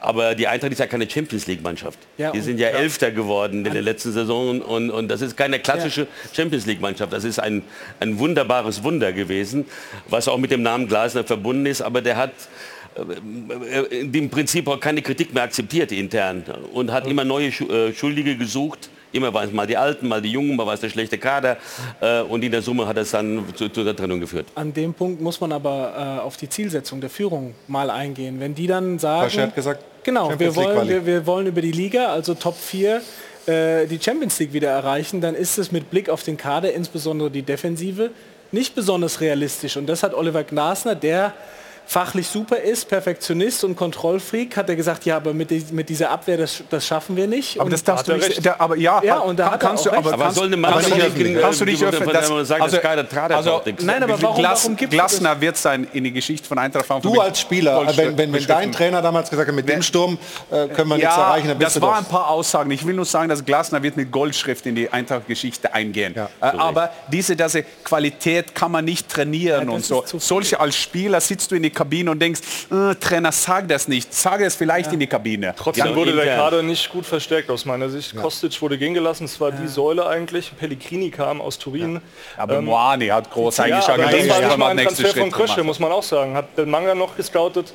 Und äh, ich finde, da muss man auch auf Krösche schauen, auch in den nächsten Monaten, dass er jetzt diesen Umbruch auch vollzieht, weil es gehen sehr viele Spieler, Nsika, Kamada, was passiert mit So, was passiert mit Kolomuani, den die Mit Blick, Bayern auf, mit beobachten. Blick auf die Uhr Also- muss ich euch so ein bisschen zur Kürze mahnen. Tut mir leid, ist ja schön, Disziplin, ist ja, ja. ist ja schön, wenn, wenn, die, wenn aus der Runde hier. viel kommt. Aber wir wollen äh, die Neobet-Quoten nicht vergessen. Anna Dollack beschäftigt sich da sowohl mit dem Sonntagsspiel aus der Bundesliga, Stuttgart gegen Leverkusen, und auch mit dem Zweitligaspiel Regensburg gegen HSV. Wie sieht es da aus mit den Quoten? Anna Dollack. Vielen Dank, Anna Dollack. Und Jana ist bei uns in der Runde angekommen. Das heißt, wir lösen auf die Frage der Woche. So sieht's aus. Oh, ich bin ja ein Fuchs. Du machst das nicht zum ersten Mal. Ja. 70 Prozent unserer Zuschauer sagen, man sollte sich aus Sicht von Borussia Mönchengladbach tatsächlich vom Trainer trennen. Die Begründung, Stichwort Weiterentwicklung. Die Leistungen dieser Saison waren beschämend und Achtung, ein Schlag ins Gesicht für jeden, dem die Borussia am Herzen liegt. Auf der anderen Seite würde man so ein Stück weit die Mannschaft aus der Pflicht nehmen. Es wäre entsprechend das falsche Zeichen. Der Kader ist seit zwei Jahren ausgelaugt und in Anführungszeichen tot, springt auf die nun dritte unterschiedliche Spielidee nicht mehr an. Entsprechend dann vielleicht die Lösung aus Sicht der Fans zumindest gleich beide zu entlassen, also Daniel Farke und auch den sportlich Verantwortlichen Roland Wirkus. Farke ist emotionslos und kommt bei den Spielern nicht durch. Die Bundesliga ist mindestens zwei Nummern zu groß, auf Alle der anderen Seite dann für Roland Wirkus. Er wäre im Jugendbereich besser aufgehoben. Also das ist auch meinungsstark. Schauen wir mal, wie es zu Hause am Dopafon bei Ihnen aussieht. Leute, jede Mannschaft hat mal eine schlechte Saison. Man muss mal, mal Ruhe bewahren, man muss mal arbeiten. Farke entlassen, für mich die falsche Antwort. Ich bin dafür, dass äh, Daniel Farke entlassen wird, aus dem ganz einfachen Grunde, weil ich glaube, dass er keinen Zugriff auf die Mannschaft hat. So eine unattraktive Spielweise wie bei der Borussia in dieser Saison habe ich in 50 Jahren nicht gesehen. Wir brauchen einen Trainer, der mit dieser Mannschaft umgehen kann. Gladbach hat mit diesem guten Kader nur den Nichtabstieg erreicht. Und ich denke mal, dass es deshalb für Farke nicht reichen wird und er gehen muss. Farke sollte in der kommenden Saison auf jeden Fall eine neue Chance in Gladbach kriegen mit einem rund erneuerten Team, denn bereits zwei Trainer vor ihm sind an dieser Mannschaft gescheitert und es kann nicht immer nur am Trainer liegen. Soweit also Ihre Meinung sowohl im Netz als auch am Dopafon. Vielen Dank dafür. Und wir wollen noch mal ganz kurz zu Patrick Berger rüberschalten nach Gladbach. Er war den ganzen Sendungsverlauf über am Trainingsgelände. Patrick, gab es noch irgendwelche Neuigkeiten, irgendwelche Aussagen aus der sportlichen Leitung? Was kannst du uns ganz kurz am Ende der Sendung noch Neues vermelden? Ja, wir haben alles versucht. Wir haben Roland Wirkus auch nochmal äh, direkt gebeten um eine Stellungnahme. Ähm, die ließ er unbeantwortet. Auch äh, ja, der Verein generell wollte sich nicht äußern, weder dementieren noch irgendwie überhaupt Stellung zu diesen Gerüchten beziehen. Bis gerade eben war hier richtig was los. Also hier war Spielerersatztraining. Das hat Daniel Farke geleitet. Um 12 Uhr ist er hier auf den Platz gekommen und wirklich gerade eben vor vielleicht zwei, drei Minuten, also anderthalb Stunden hat er das Training geleitet, ist er jetzt eben auch vom Platz gegangen. Er hätte sprechen dürfen. Er hat jetzt kein Redeverbot vom Verein bekommen. Er wollte aber nicht. Ich habe ihn ganz klar gefragt und er meinte, nee, heute habe ich nichts zu sagen. Hat dann noch ein paar Autogramme geschrieben und Fotos gemacht mit den Fans und ist dann reingegangen. Also die Zukunft ist unklar und das ganz klare Bekenntnis aus Gladbach, das steht noch aus. Aber sobald es was Neues gibt, dann lest ihr und hört ihr es natürlich und seht es auch bei uns auf Sport 1. Danke dir, Patrick, für die Informationen aus Gladbach. Und Jana, du hast noch ein paar Sendehinweise, ne? Mit denen kann ich auch gerne äh, starten. Aber du ma nee, dann, dann, mach, dann mach die Spenden, oder was willst du?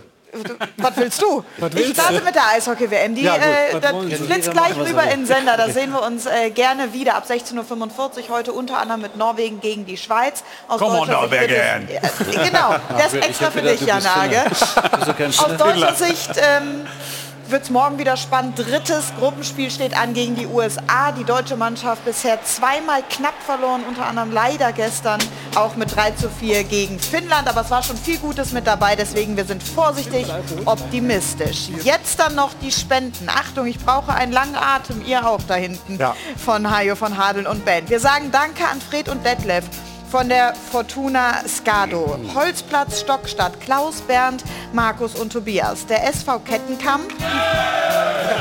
Die Fliesen Blonske. Von den Vieren wurde gespendet. Tanja und Klaus Lotz. Die grüßen Thomas und Christian zum letzten Kreis Oberligaspiel und dem Edgar zum 75. Geburtstag. Der Kegelclub Karl und seine Prinzen aus Nordhorn, Horst und Anke, Uwe und Karin aus Nordhorn, der SVS Langscheid-Enkhausen, Noah und Tilda Hevel, Julius und Carlotta Baulmann, die Stadionfüchse von der schönen Saarschleife Alex, Andi, Lou und Rainer, Sabine und Arnold, Ruppe aus der Pfalz, Ansbach-Knappen, Fohlen-Uwe, Detlef Melzer GmbH, alles Gute zum 80. Geburtstag an Karl Wiesinger, Kalli Schulze, Jennis Lutze, Münchner Kickers, der Stammtisch Pink und noch eine Spende von den drei Jungs aus dem Nettetal. Gruß an Maria, Ute und Jessica und lieben Dank an Pitt Gottschalk und Olaf Schröder. Die Namen kenne ich irgendwoher. Und dann haben wir noch Grüße von Dario an die beste Mama Susanne und an den alten Herrn von nebenan, von Rico. Ich glaube, da hast du was mit dazu zu tun. Es sind fast 800 Euro, liebe Leute. Ich glaube, das ist eine Rekordsumme. Oh, ich habe noch was ganz Wichtiges vergessen. Wir müssen leider überziehen. Der Brief hat mich auch noch erreicht. Der ist von der Phrasenpolizei. 10 mal 3 Euro für folgende 10 Phrasen wurden uns auch noch eingesendet. Ich ähm, ende mal auf der letzten. Der Pokal hat seine eigenen Gesetze. Also vielen Dank für Ihre Spenden. Dankeschön, Jana. Dankeschön für die heutige sehr lebendige Runde. Hat viel Spaß gemacht. Wenn ihr wollt, ein Prosit. Schönen Sonntag noch und ähm, wenn Sie es jetzt vielleicht nicht ganz gesehen haben, Sport 1 TV heißt die App, auf der Sie jederzeit, wann Sie wollen, diese Sendung und viele andere von Sport 1 sich anschauen können. So, Prosit, schönen Sonntag noch, bis nächstes Wochenende. Machen Sie es gut. Tschüssi.